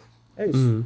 Acho que isso é tudo que eu tenho a dizer. eu não tenho muito a acrescentar, porque eu, eu não consegui zerar Devil May Cry 5, eu achei o verde muito legal. Eu acho que, no geral, a, a, a, os personagens de Devil May Cry são legais de ver, de se ver jogando, sabe? Porque eles manjam de fazer esses personagens estilosos no combate. Ah, dito isso, é, é isso, né? É meio que eu acho que segue a linha das outras Special Edition. Vai ter um modo turbo, que é basicamente 1.2 a velocidade do jogo, e vai ter uma, uma, uma, dificuldade nova que adiciona muito mais inimigos. E vão ter essas adições técnicas, né? Que é o Ray Tracing e outras paradas. O principal é o verde. Eu achei o verde, pelo trailer, eu achei o verde muito legal. Então, provavelmente eu vou aproveitar, já que eu nunca zerei Devil May Cry 5, vou aproveitar pra zerar agora, né? Vou jogar Special Edition. É, o verde deve ser um modo à parte, eu vou chutar. Deve ser, depois que tu zera, deve abrir o verde. Eu sei que é assim que funciona nos outros jogos, então vou imaginar que é assim que funciona. O próprio Dante ou Nero, apesar deles terem algumas modificações, eles funcionam de uma maneira bastante similar ao do 4. Então eu acho que dá para ter uma ideia do que vem por aí, mas eu tenho certeza que vão ter algumas coisas novas para esse pro Virgil, assim como tem algumas coisas novas para os personagens no 5, mas eles são similares, são similares. De qualquer maneira, eu acho que, cara, ainda acho que, mano, Nunca joguei Devil May Cry de onde eu começo. Eu acho que o 3 ainda é uma boa opção para começo de Devil May Cry. Uhum. Começa do 3 aí. Uh, até porque é uma história de origem, entendeu? Você não precisa ter muito background. Eu recomendaria começar do 3. Mas assim, o 5 é um jogar. Só acho que vocês vão ficar um pouco perdidos na história, eu acho. E a história é, é boa até. Eu gosto da história do 5, sabia? É bobinha assim, mas é divertido. É, assim, é, é tipo, é um plot de anime, entendeu? De anime de porradeiro. Mas, cara, é muito divertido de acompanhar. Tem alguns personagens novos legais, mas porra, se tu não entende nada de Devil May Cry, acho que você vai se perder um pouco. Entendi. É, Bruno, tem alguma coisa para acrescentar? Tenho não, não joguei não. É, é isso que eu tenho pra acrescentar. Bacana. Tá bom, bacana. Tá aí, né? Devil May Cry, gente. O próximo jogo é Oddworld Soulstorm. Eu não, o único jogo da série Oddworld que eu joguei do começo até o fim foi Stranger's Wrath HD, que é um, é um FPS, né? É diferente de geral da, do resto da série. Eu gostei muito do Stranger's Wrath, eu acho que a, o mundo de Oddworld é bem legal. Pelo que eu entendi, esse aqui é um remake, uma reimaginação do primeiro jogo, da história original do Oddworld. Eu acho que visualmente tá bem legal, especialmente as cutscenes são muito impressionantes, são muito bem feitas. Dito isso, não tenho muito para falar, não tenho muita experiência com Oddworld. Eu acho que o Ricardo é mais fã, o Bruno também, se não me engano, é fã de Oddworld. Eu joguei muito pouco, não... eu gosto. É, eu joguei coisa... o clássico lá atrás, né? É. Lá atrás eu joguei o clássico. É, cara, eu acho incrível. Eu, eu, gosto muito desse jogo. É uma pena que eu vejo pouco burburinho em volta dele. Para quem não conhece a série, eu recomendo muito é, o New and Tasty, que já é, isso é curioso, já é, não é uma reimaginação, mas é um remake. É meio que um remake do primeiro. Do, do primeiro. É, é meio que um remake do primeiro. Uh, do que eu vi desse novo jogo, pessoalmente não me interessou muito, entendeu? Eu acho que. O é, gameplay tá meio estranho um pouquinho, né? é porque esse jogo, cara ele é, ele é meio que um cinematic platformer, assim. Então, o que a gente chama de cinematic platformer, ele é meio rígido, ele não é um jogo de plataforma, tá ligado? Ele é, ele é meio que um jogo de puzzle e plataforma. E a maneira com que você controla o personagem e tal é bem parecido com os Prince of Persia lá de trás, sabe? Então, tu tem que calcular bem teu pulo, aí tu pula, as coisas são meio acontecem de uma maneira meio automática. Eu acho que o que é legal nesse jogo, a história apesar de bobinha é legalzinha, os puzzles são muito legais, a variedade de cenários assim, como essa variedade de cenários traz novas maneiras de tu interagir com o que você está explorando ali, os puzzles são muito legais. Eu acho que é isso que faz esse jogo tão, tão bacana. Tem muito carinho, em especial se você jogar o and Taste, que eu nem terminei, eu comecei, como eu falei, eu joguei o clássico só. Desse novo jogo do que eu vi, não, não chegou a me impressionar, né? Mas é um jogo que eu tenho certeza que eu vou jogar, porque eu gosto da franquia e eu acho que eu acho na real que a franquia merece sua atenção. Eu acho que merece quem não conhece conhecer aí os clássicos. É, eu recomendo muito também o Stranger's Wrath, que é, muito, é um FPS, é bem, bem diferente, eu recomendo muito, que é muito legal também. A ambientação desse jogo é muito incrível, realmente essa parte é muito da hora. Ah, o jogo vai sair pra PlayStation 5, PlayStation 4 e PC. Ah, no, é, não tem data ainda, mas no, tipo, no lançamento do jogo, né? Vai ser pra é, essas O Marcelo Vitor comentou, acho que a melhor comparação dele é com Inside o Limbo. Eu acho que tá no mesmo gênero, o Inside Inside Limbo considera um cinematic platform, eu acho que dá uma visão geral, mas mais recente eu acho que talvez seja mais fácil de quem tá ouvindo a gente aí pegar qualquer ideia do jogo, concordo? Mas a, a progressão dele não é necessariamente como Inside Limbo, mas eu acho que serve como referência. Eu acho que é um jogo que merece atenção, cara, de quem tá ouvindo. Eu acho que é ele, de maneira geral, acho que as pessoas dão muito pouca atenção para esse jogo, eles são muito bem feitos. Uhum.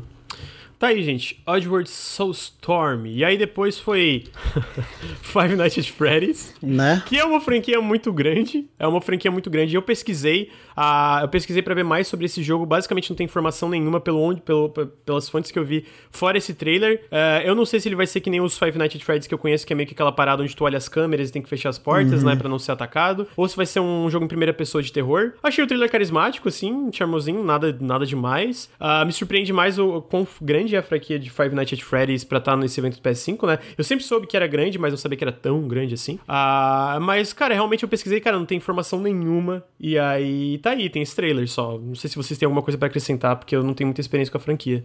Cara, eu não vi o trailer, desculpa. ah, então tá, né, Ricardo? Então tá, né? Brincadeira. Bruno, tem alguma coisa pra acrescentar? É, eu joguei um, tem 10, né? E, é, tem muito Five Nights at Jumpscare gratuito. Na época era divertido, fez muito sucesso em live, né? Que uhum. funciona a ideia, mas tipo, a impressão que dá no trailer é que é que você pode caminhar a primeira pessoa, talvez eu esteja completamente errado. Não, é porque o Five Nights at Freddy's, é um pra quem não conhece, né? você fica parado numa sala e você tem que ficar cuidando das câmeras e você tem que ligar a luz pro bicho não chegar até a sua sala, mas você não se mexe, você é só, só com o hum. mouse. E se você poder andar, por incrível que pareça, é uma diferença enorme em Five Nights at Freddy's. Eu achei sensacional ah, o comentário. Parece é. que você pode andar, né? Ah, tá. Mas é, é uma diferença muito grande grande. Novo. Nesse jogo. Então, sei lá, não sei como funcionaria a fórmula de Five Nights em. Mas você um gosta do jogo? É, é jumpscare bobo, é bobo, mas sei lá, dependendo de como for feito, existe a possibilidade de ser algo interessante, saca? Ah, não sei, vamos ver. Pra tá aí, vamos ver. pra tá aí, pode ser que saia alguma coisa. É lá. É, não tem muita, não tem muita novidade, né? Então, Inovação, é, como eu falei, só esse trailer. Andar, é isso.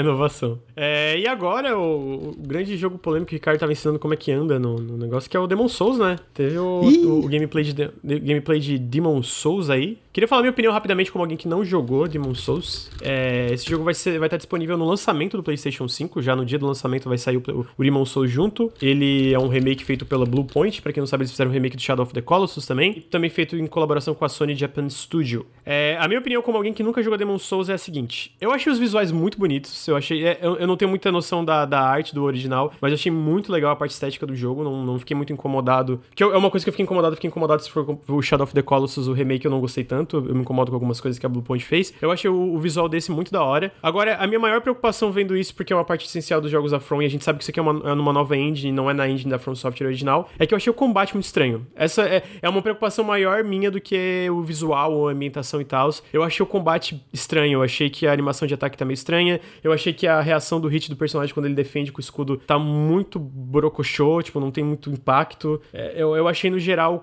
Eu sei que o personagem tá bufado ali, né? Mas eu falo mais a reação dos hits em si do que o hit kill, né? Eu achei o combate bem esquisito. Então essa é a parte que mais me dá medo. Mas fora isso, eu achei o modem bem legal e eu achei esteticamente muito impressionante. E eu achei o loading de um segundo do caralho. Eu fiquei, ó, oh, ok, isso aqui é. Caralho, porra, pá, né? Muito rápido. Queria saber o que vocês acharam, começando pelo Bruno, porque eu sei que o Bruno tem uma experiência com o Demon Souls aí. Ah, não, eu entendo tua preocupação. Eu acho que olhando de longe, assim, realmente parece que tá diferente o combate. E a gente sabe que para acertar combate de Souls não é fácil não é todo mundo que consegue. E o Demon Souls, apesar de ser velho, ser mais duro, um pouco mais estranho que o Dark Souls 1, inclusive, ele ainda funcionava muito bem e foi isso que, né, fez com que a série Souls se tornasse o que se tornou hoje. E, pô, é essencial, é essencial que o combate esteja fino. Assim, a gente só vai entender realmente como que tá isso com o controle na mão, né? Não tem como. Sim, sim. Eu sim. entendo o medo, mas ao mesmo tempo parece que existe a possibilidade. Só pode falar bem, o gamer, né? existe a possibilidade de que seja bom também, né? Vamos, vamos ter uma total, esperança aí. É, tem gente comentando do hit kill, mas o hit kill é porque o personagem é, claramente tá, tá bufado no, tá na. Forte, é, é, tipo, pra, pra, pra propósito da demo, né? Imagina que o começo do jogo não é assim. Eu falo mais que o, Bruno, uhum. que o Bruno tá comentando é mais pra mim o. É, ele não agora, tem a tipo, mesma é... crocância, né? Eu entendo o que você tá dizendo. Mas. É, especialmente defendendo, é uhum. muito estranho ele defendendo. Uhum. Parece que, tipo, não tem impacto nenhum, é, assim. É, e é essa parte que me preocupa mais, né? O pós do inimigo parece estar diferente, né? Mas. Vamos, vamos descobrir. Dito isso, as animações estão lindas. O jogo está absurdamente lindo. Acho que a, a, direção de arte mudou um pouco, eu concordo com o Ricardo. Que ele não tá exatamente a mesma coisa, mas, pô, a atmosfera tá bonitinha, tá, tá interessante. Parece ser o mundo de Demon Souls. Um pouco diferente, mas ainda parece ser o mundo de Demon Souls. É, eu achei. Eu acho que você comentou do Shadow of the Colossus. Primeiro, eu acho que é importante deixar claro. Mano, o jogo tá muito bonito Tá, tá muito bonito. Eu gosto de algumas mudanças que eles fizeram. Em especial, achei o jogo mais do que bonito, achei muito bem animado o jogo. Uhum. É, aquela animação. E a gente sabe que é um problema que, especialmente, os jogos lá de trás da From Software, né? Ele, eles não tinham um orçamento muito alto, né? Então tinha. Tinha um. Como é que eu traduzo isso? Tinha um Jenkins, assim, né? Tinha um. Era, era meio desengonçado. É, eu acho que o, o, o. E é foda, porque não é como se os jogos não fossem bem animados. Eles são bem É animados, sacou? Eu, eu, lembro- eu comentei isso. eu- É. Alguém falou ah, que o Demon Souls original não era bem animado. Eu falei, não, cara. eu Eu, acho é bem muito bem animado, inclusive. Exatamente. sacou? Mas ele tem. Ele tem. Como que a gente traduz? Eu não sei traduzir, entendeu? Ele tem. Falta polimento no geral. Falta- Acho que é, a palavra, é. entendeu? Tipo, ele às vezes é- é- dá umas travadas, tipo, algumas transições talvez não sejam tão fluidas fora do Isso, combate. as transições. É, Porque ele tipo, preza é muito um- mais a precisão no, no combate do que a animação. Se tiver que cortar a animação subitamente no meio pra que funcione a, a porrada, ele prefere isso, saca? Não sei nem se é tanto questão de orçamento, mas todo Souls é assim. Tem esse Uhum. corte brusco na animação, porque o que importa ali é a precisão do combate e não se ele é bonito. E aqui pelo trailer ele tá muito mais bonito do que a gente tá acostumado, então fica esse medo, né? Eu gostei muito de uma modificação que eu percebi rápido, cara, que são. uh, quando ele chega naquele primeiro chefe, ele em vez de atacar, tipo, como a gente tá acostumado, tipo, vá, vá, vá, o ataque normal, ele ataca em direção pra cima, né? Porque o inimigo é gigante, ele ataca em direção e olhando pro inimigo. Quer dizer, é uma modificação pequena que eu acho que acaba fazendo bem pro estilo de combate de, de Souls ali, que é esse.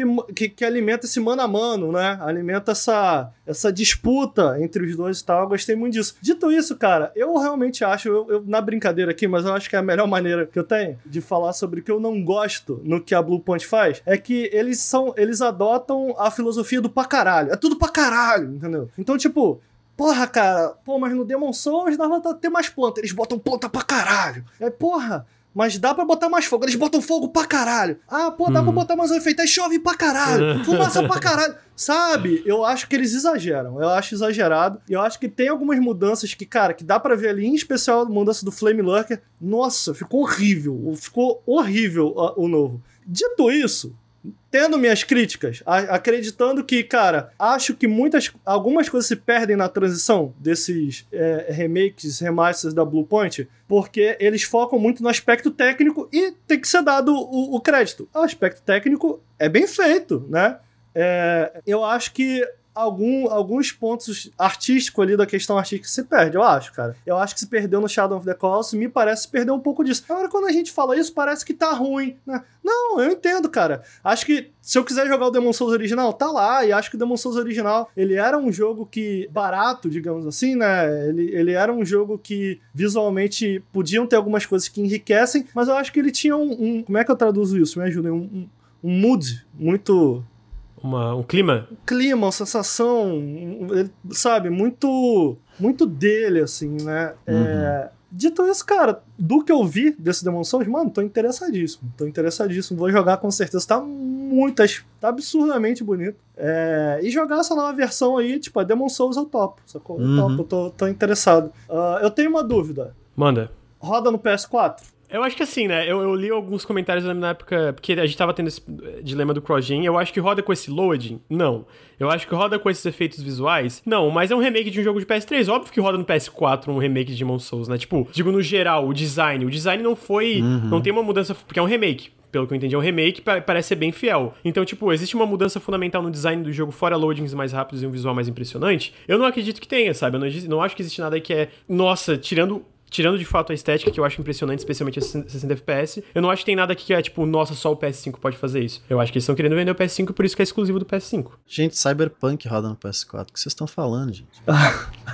É, porque eu acho que tá muito bonito, mas eu não, não sei se roda no PS4, né? Mas eu acho que tá muito bonito, mas não, ainda não é o muito bonito. Eu fico pensando, sabe o muito bonito tipo o Spider-Man? Tá muito bonito, mas parece ser uma versão ultra bombada de um jogo muito Uhum. bonito de PS4. sacou? Uhum, uhum. É, o que, é o que me parece. É porque, só que ao contrário do, do Spider-Man, ele só sai pra PS5. Ele, de fato, é um exclusivo de PS5. Né? Isso, e mano, só pra deixar claro, não tô querendo dizer que o jogo tá feio, né? Muito pelo contrário. É, você, inclusive, na nossa na nota aqui, Lucas, você postou visualmente extremamente impressionante. Por isso que eu tô na questão. Extremamente impressionante, mas. Ah, eu achei, eu achei bem impressionante, bonito, especialmente mano. porque roda Não, 60 tá FPS, bonito, né? eu tenho isso, Aham. eu- tá muito bonito. Mas eu ainda acho que é um jogo extremamente impressionante, mas não, não, não, não, tenho tanta certeza do que o que eu vi ali não rodaria num PS4. Mas isso aí vai Não, acabar, concordo. né, Ricardo? Esse negócio aí de se surpreender com o joguinho vai acabar, meu.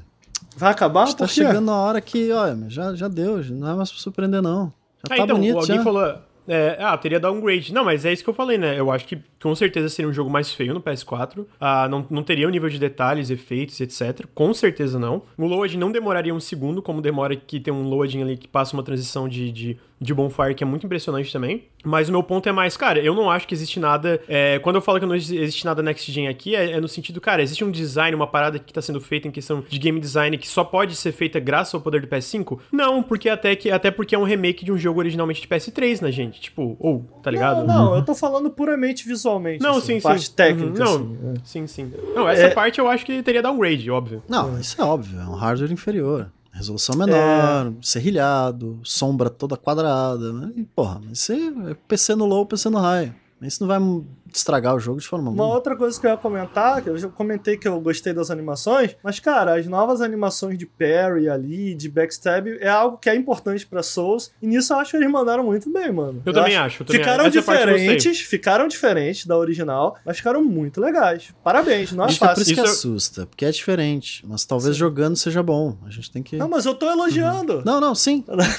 Mas é, que, É o, é daí que surge a Bruno tá, dúvida. tá bravo comigo porque eu falei que o Não, bloco tá uma merda. É porque é daí que surge a dúvida. Será que vai ser Uhum. bom? Você tem que, tem que jogar pra saber, não tem como. Mas tá diferente. Então, o Bruno, o Bruno não quer que a gente fale de Demon Souls, Ricardo. Tá Não, que isso? Eu tô zoando. eu tô te pegando teu pé, Bruno. Tô juntando os dois argumentos. É, vocês têm mais alguma coisa pra acrescentar sobre Demon Souls? Porque Acho que a é gente vai pra isso, de final. todos é o jogo que eu tô mais interessado em jogar logo de cara no PS5, mas é- e é- eu acho que essa é, é a coisa também. Não sei se você vai trazer isso ainda, Lucas. Mas e aí? PS5 vai comprar? Xbox?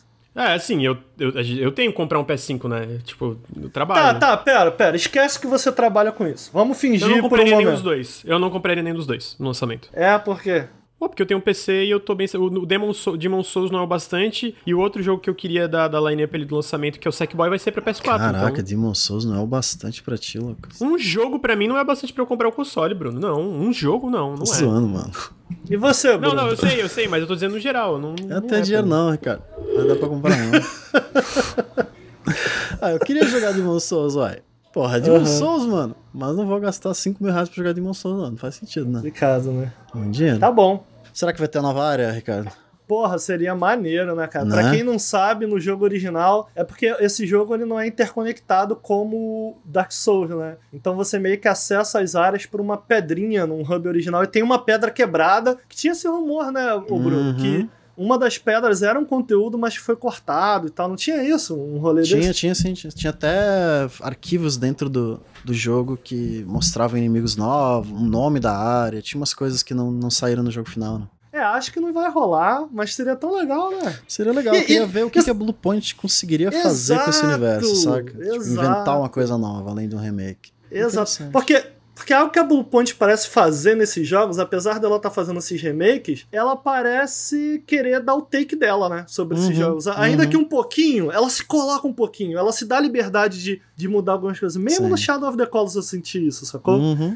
E, porra, uma área nova seria. Cara, seria. Mas quem sabe por DLC? Ah, não, eu, tô, eu topo. Pode mandar. Pô, eu topava pra caralho. Isso, mano, isso, isso eu acharia irado. Uma área nova com eles fazendo. Baseado ali nas artes que tinham, seria irado. Não, é que, é que para explicar, são cinco pedras, né, no original?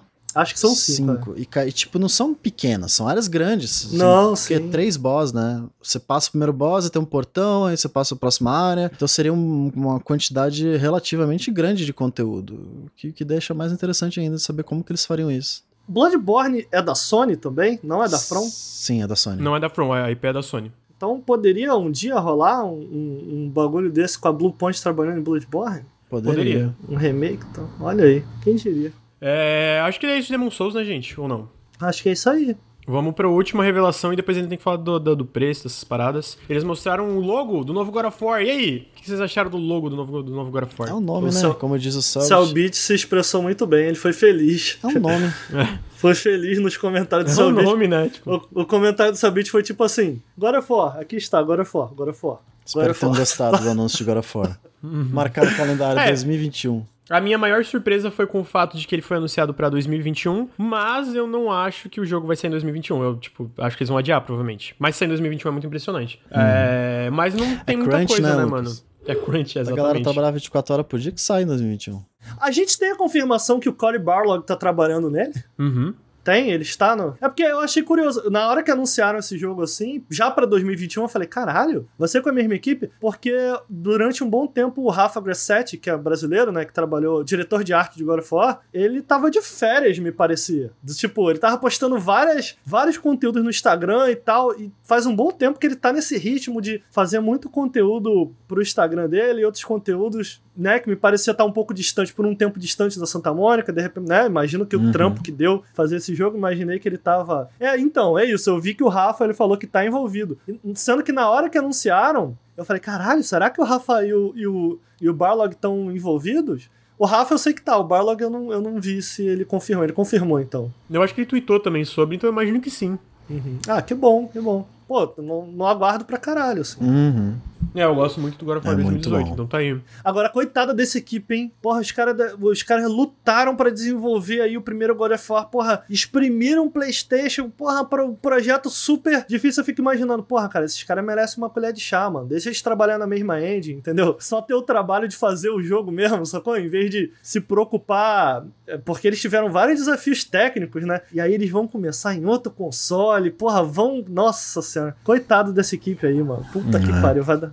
Vai dar trabalho, fazer, fazer jogo dá trabalho, né? Fazer jogo dá muito trabalho. Videogame é foda. É, não necessariamente no bom sentido. É, não tem muita opinião também, porque é só um logo muito vago, não tem muito o que falar. Tá aí, novo God of War, né, gente? É isso aí. E agora, é, tem as notícias finais, que foi, basicamente são os últimos detalhes do PlayStation 5, que a gente sabe agora que aqui no Brasil vai ser 5 mil- 4.999 reais a versão com disco, 4.449 a versão sem disco. Ah, eles confirmaram que vão aumentar o preço dos AAAs exclusivos para 70 dólares, né, 69 69,99. É, eles confirmaram que Miles Morales, Horizon 2 e o Sackboy pra, vão sair para PS4 também, vão ser cross-gen. E a lineup de lançamento por parte da Sony vai ser Astro's Playroom, que vai vir instalado no PS5, o Demon Souls, que vai ser já 70 dólares, o Destruction All Stars, que é aquele jogo de, de veículo onde tu pode sair do veículo, é meio de combate veicular assim de arena, que é 70 dólares também. Miles Morales, que individual é 50 dólares, mas tu pega Ultimate Edition, que vem o remaster do original, é 69,99. E o Sackboy, o Sackboy também é 59,99, porque também sai pra PS4, imagino. E aí, basicamente, essa é a lineup de lançamento. Eu acho que é uma lineup forte, a gente sabe que o Pera, primeiro pera, ano tem... são de jogos exclusivos, né? Vão ter mais jogos, jogos. exclusivos, É. exatamente. É, tem mais jogos que não. A, line, a lineup inteira não está confirmada ainda, né? Então, basicamente, isso não, não- a gente não tem essa, essa informação ainda de qual vai ser a lineup completa. Também tem o PlayStation Plus Collection, que é uma coletânea que só assina Plus. Tu vai ter God of War, The Last of Us Remastered, Uncharted 4, Battlefield 1, Monster Hunter World, Fallout 4, Final Fantasy XV, The Last Guardian, Ratchet Clank, Infamous Second Son, Days Gone, Bloodborne, Detroit Become Human, Batman Arkham Knight, Mortal Kombat 10, Persona 5, Until Dawn, e o Resident Evil, acho que é o 7, que eu botei aqui no Mental 7. Vão ter, tu vai ter toda essa, essa line-up no PlayStation 5. A gente não sabe como vai funcionar a retrocompatibilidade, então a gente não sabe se o jogo- os jogos vão ter melhorias. A Sony não confirmou, não falou nada sobre, só que eles vão estar disponíveis para quem comprar o PlayStation 5 estiver assinando a Plus. Eu acho que é um lançamento, um tipo, uma line-up de lançamento forte junto com a Plus, junto com esses jogos. Dito isso, os 70, 69,99 dói, né? Porra, esse aumento dói. Ai. Sim, dá bastante. Eu, eu não Vocês tenho têm- mais nada pra comentar. Mas vocês acham que é um bom lançamento? Enfim, fora esse 79,99, vocês acham que é um, é um lançamento forte pro PS5 e tal? É, eu, eu dei uma pesquisada rápida aqui pra ver a line-up do PS1, do PS2, do PS3, PS4, PS5. Realmente o do PS2 chama muita atenção. Eu não acho que é uma line-up muito forte, mas ele não tá. Não, não tá tão diferente do que a gente viu no passado, não. Só pra Não. vocês terem uma noção aqui, o PS4 lançou com 4 jogos exclusivos, o PS3 com 6, aí o PS2 com 21. O PS1 lançou com 7. Não acho que é, é particularmente uma line-up muito boa, mas tem jogos legais. A parada é que, pô, o que mais me interessa aí, pelo menos dessa line-up de exclusivo, é o Spider-Man que tem ainda no PS4. Acho que essa escolha, como eu comentei no início do programa, essa escolha de colocar esse PlayStation Plus Collection, me parece ser um pouco uma resposta em relação, pelo menos imediata, né, pro lançamento do console pro Game Pass, mas é legal né? É legal. A gente, a gente não tem ainda informação se a Plus vai ser necessária para jogar online, né? Não, uh, não ainda é, é necessário para jogar online, é confirmado. A gente tem essa confirmação? Uh, a Agora gente tem a confirmação sentiu. que a. Sim. Não, a tem. gente tem a confirmação que a Plus é necessária para jogar online, sim. Uhum. A gente tem. É, então eu, eu, acho que é isso. Eu acho que dos jogos, cara, eu acho que tem alguns outros confirmados também, tipo o Assassin's Creed Valhalla, né? O Destiny Beyond Light também vem, o Godfall, o Observer, System Redux, que eu joguei, inclusive no PC, tava, tava com uma demo. Cyberpunk veio alguns dias depois também. Então, tipo, acho que vão ter bons jogos. Eu acho que Cyberpunk, por si só, não necessariamente vai ser algo que vai reforçar a line-up do PlayStation, mas a line-up de algo next gen. Acho que vai ter muita gente querendo jogar Cyberpunk uhum. já num videogame next gen, me parece, sacou? Seja o PlayStation ou o Xbox. É isso, a princípio, cara, eu acho que se eu. Eu hoje, eu tava comentando com o chat, eu não compraria um PlayStation 5 no lançamento, não. Eu não compraria. Pelo preço, mas também pelo, pelo que tem disponível até agora. É difícil difícil me imaginar sem um PlayStation 5 até o final da geração, porque eu gosto dos exclusivos do PlayStation. Mas pessoalmente, eu hoje, como consumidor, eu acho que eu estaria mais inclinado a comprar um Xbox. Porque é, o Xbox tem mais do que me faz ficar no PC, que é cara, eu prefiro fazer um investimento pesado e depois não gastar tanto com os jogos, sacou? Então, eu, eu de todos, eu, eu, sou, eu tenho que ter um PC, eu gosto muito de jogar no PC. Uhum. Então, uhum. hoje, em realidade, hoje, em realidade, eu tô mais investido em comprar, de repente, uma 3080 do que qualquer videogame. Mas dois videogames, se eu não trabalhasse com isso, não trabalhasse com nada, tivesse, porra, tivesse que escolher, mano, tô com pouco dinheiro entre comprar uma outra placa, uma 3080 que tá 5 mil também, montar um PC inteiro, não tô contando só a placa, mas montar um PC inteiro. Se eu tivesse com, com a grana apertada, eu acho que eu iria de Xbox, porque o Game Pass, cara, Uhum. É difícil ignorar, sabe? Uhum. E o Xbox parece ser uma máquina bem forte também, o, o, Series X. Então, é isso, é isso. Mas assim, não tô desfazendo de nenhuma maneira do PlayStation 5. É difícil de me imaginar passando a geração inteira sem um PS5 por causa dos exclusivos. Mas essa, né, essa, esse, esses títulos iniciais não enchem meus olhos, não. Tá aí. Eu, eu, eu, pessoalmente acho uma lineup forte, mas que nem eu falei, não bastante para comprar ali no lançamento. Eu acho que o primeiro ano em especial, talvez dependendo se de fato o God of War, o novo God of War e o Horizon 2 sair ali em, em 2021 e outros jogos que eles prometeram, talvez seja mais tentador pegar o PlayStation 5. Mas é, no lançamento eu não pegaria nenhum dos dois consoles e investiria no meu PC, mas até porque o Game Pass do PC também vai vir tudo isso que a gente tá falando sobre, pelo menos de first party, Bethesda, etc, né? Mas não é uma... Eu não acho que nenhum dos lançamentos dos dois consoles é uma coisa que eu compraria agora, até pelo preço, né? É, não, se eu tivesse um PC só para trabalhar, não usasse o PC para jogar, eu compraria um Series X agora, logo no lançamento, porque eu acho que vale muito a pena. O Game Pass está trazendo um valor absurdo. E mais tarde, se desse, sobrasse grana e tal, eu compraria um PS5, porque eu, eu também gosto dos, dos exclusivos e tal. Mas o Series X seria a minha plataforma principal, sabe? Nessas, nessa geração. Mas como eu tenho PC, eu não vou comprar nenhum dos dois e também porque eu tenho dinheiro. É. Joga no é PC. É isso, acho que Acho que esse aí é o Café com Videogames número 8, mano, 3 horas e meia. É, eu é prometi no Twitter que eu ia falar de Cyberpunk, mas vai ficar pra próxima, né? Porque a gente é, teve dá, a bomba mano. aí da Microsoft e tal. É, mas basicamente, acho que é isso. Eu queria agradecer todo mundo. Hoje a gente ficou, cara, com uma média de quase 600 pessoas assistindo aí, tá 550. Então eu queria agradecer muito para todo mundo que esteve aqui ao vivo no twitch.tv barra e também para todo mundo que vai eventualmente escutar no feed. Eu queria deixar meu muito obrigado. É, valeu para todo mundo que escutou o podcast. A gente meio que teve uns imprevistos aí, uma bomba com o lance da, da Microsoft. Então foi um podcast meio caótico, mas eu queria de novo reforçar o agradecimento. Obrigado por todos os subs. Queria reforçar que o Nautilus é financiado coletivamente, então considere apoiar em apoia.se barra Nautilus e picpay.me barra canal Nautilus. É, se vocês estão escutando o feed, considere vir aqui em twitch.tv barra Nautilus Inc. e acompanhar as nossas lives. A gente faz live todo dia. O Periscope é sexta-noite, o Café com Videogames é segunda de manhã, a sexta geralmente é às nove da noite e o Café com Videogames é toda segunda às nove e meia da manhã a gente começa. O Periscope é sobre o que a gente tá jogando e o Café sobre as novidades da indústria no geral. E eu acho que é isso. Vocês querem, vocês querem algum recado final aí, gente? Acho que é isso. É, foi, foi, foi boa conversa. Agradecer a todo mundo aí que assistiu junto. Convidar quem tá assistindo por podcast pra vir assistir a gente ao vivo aqui no twitch.tv barra Link, que eu acho que rola uma interação legal com o chat. E é isso. Muito obrigado aos senhores e todo mundo que está nos ouvindo e nos acompanhou. Valeu, gente. É Muito obrigado. Valeu, Tchau. gente. Beijos. Valeu.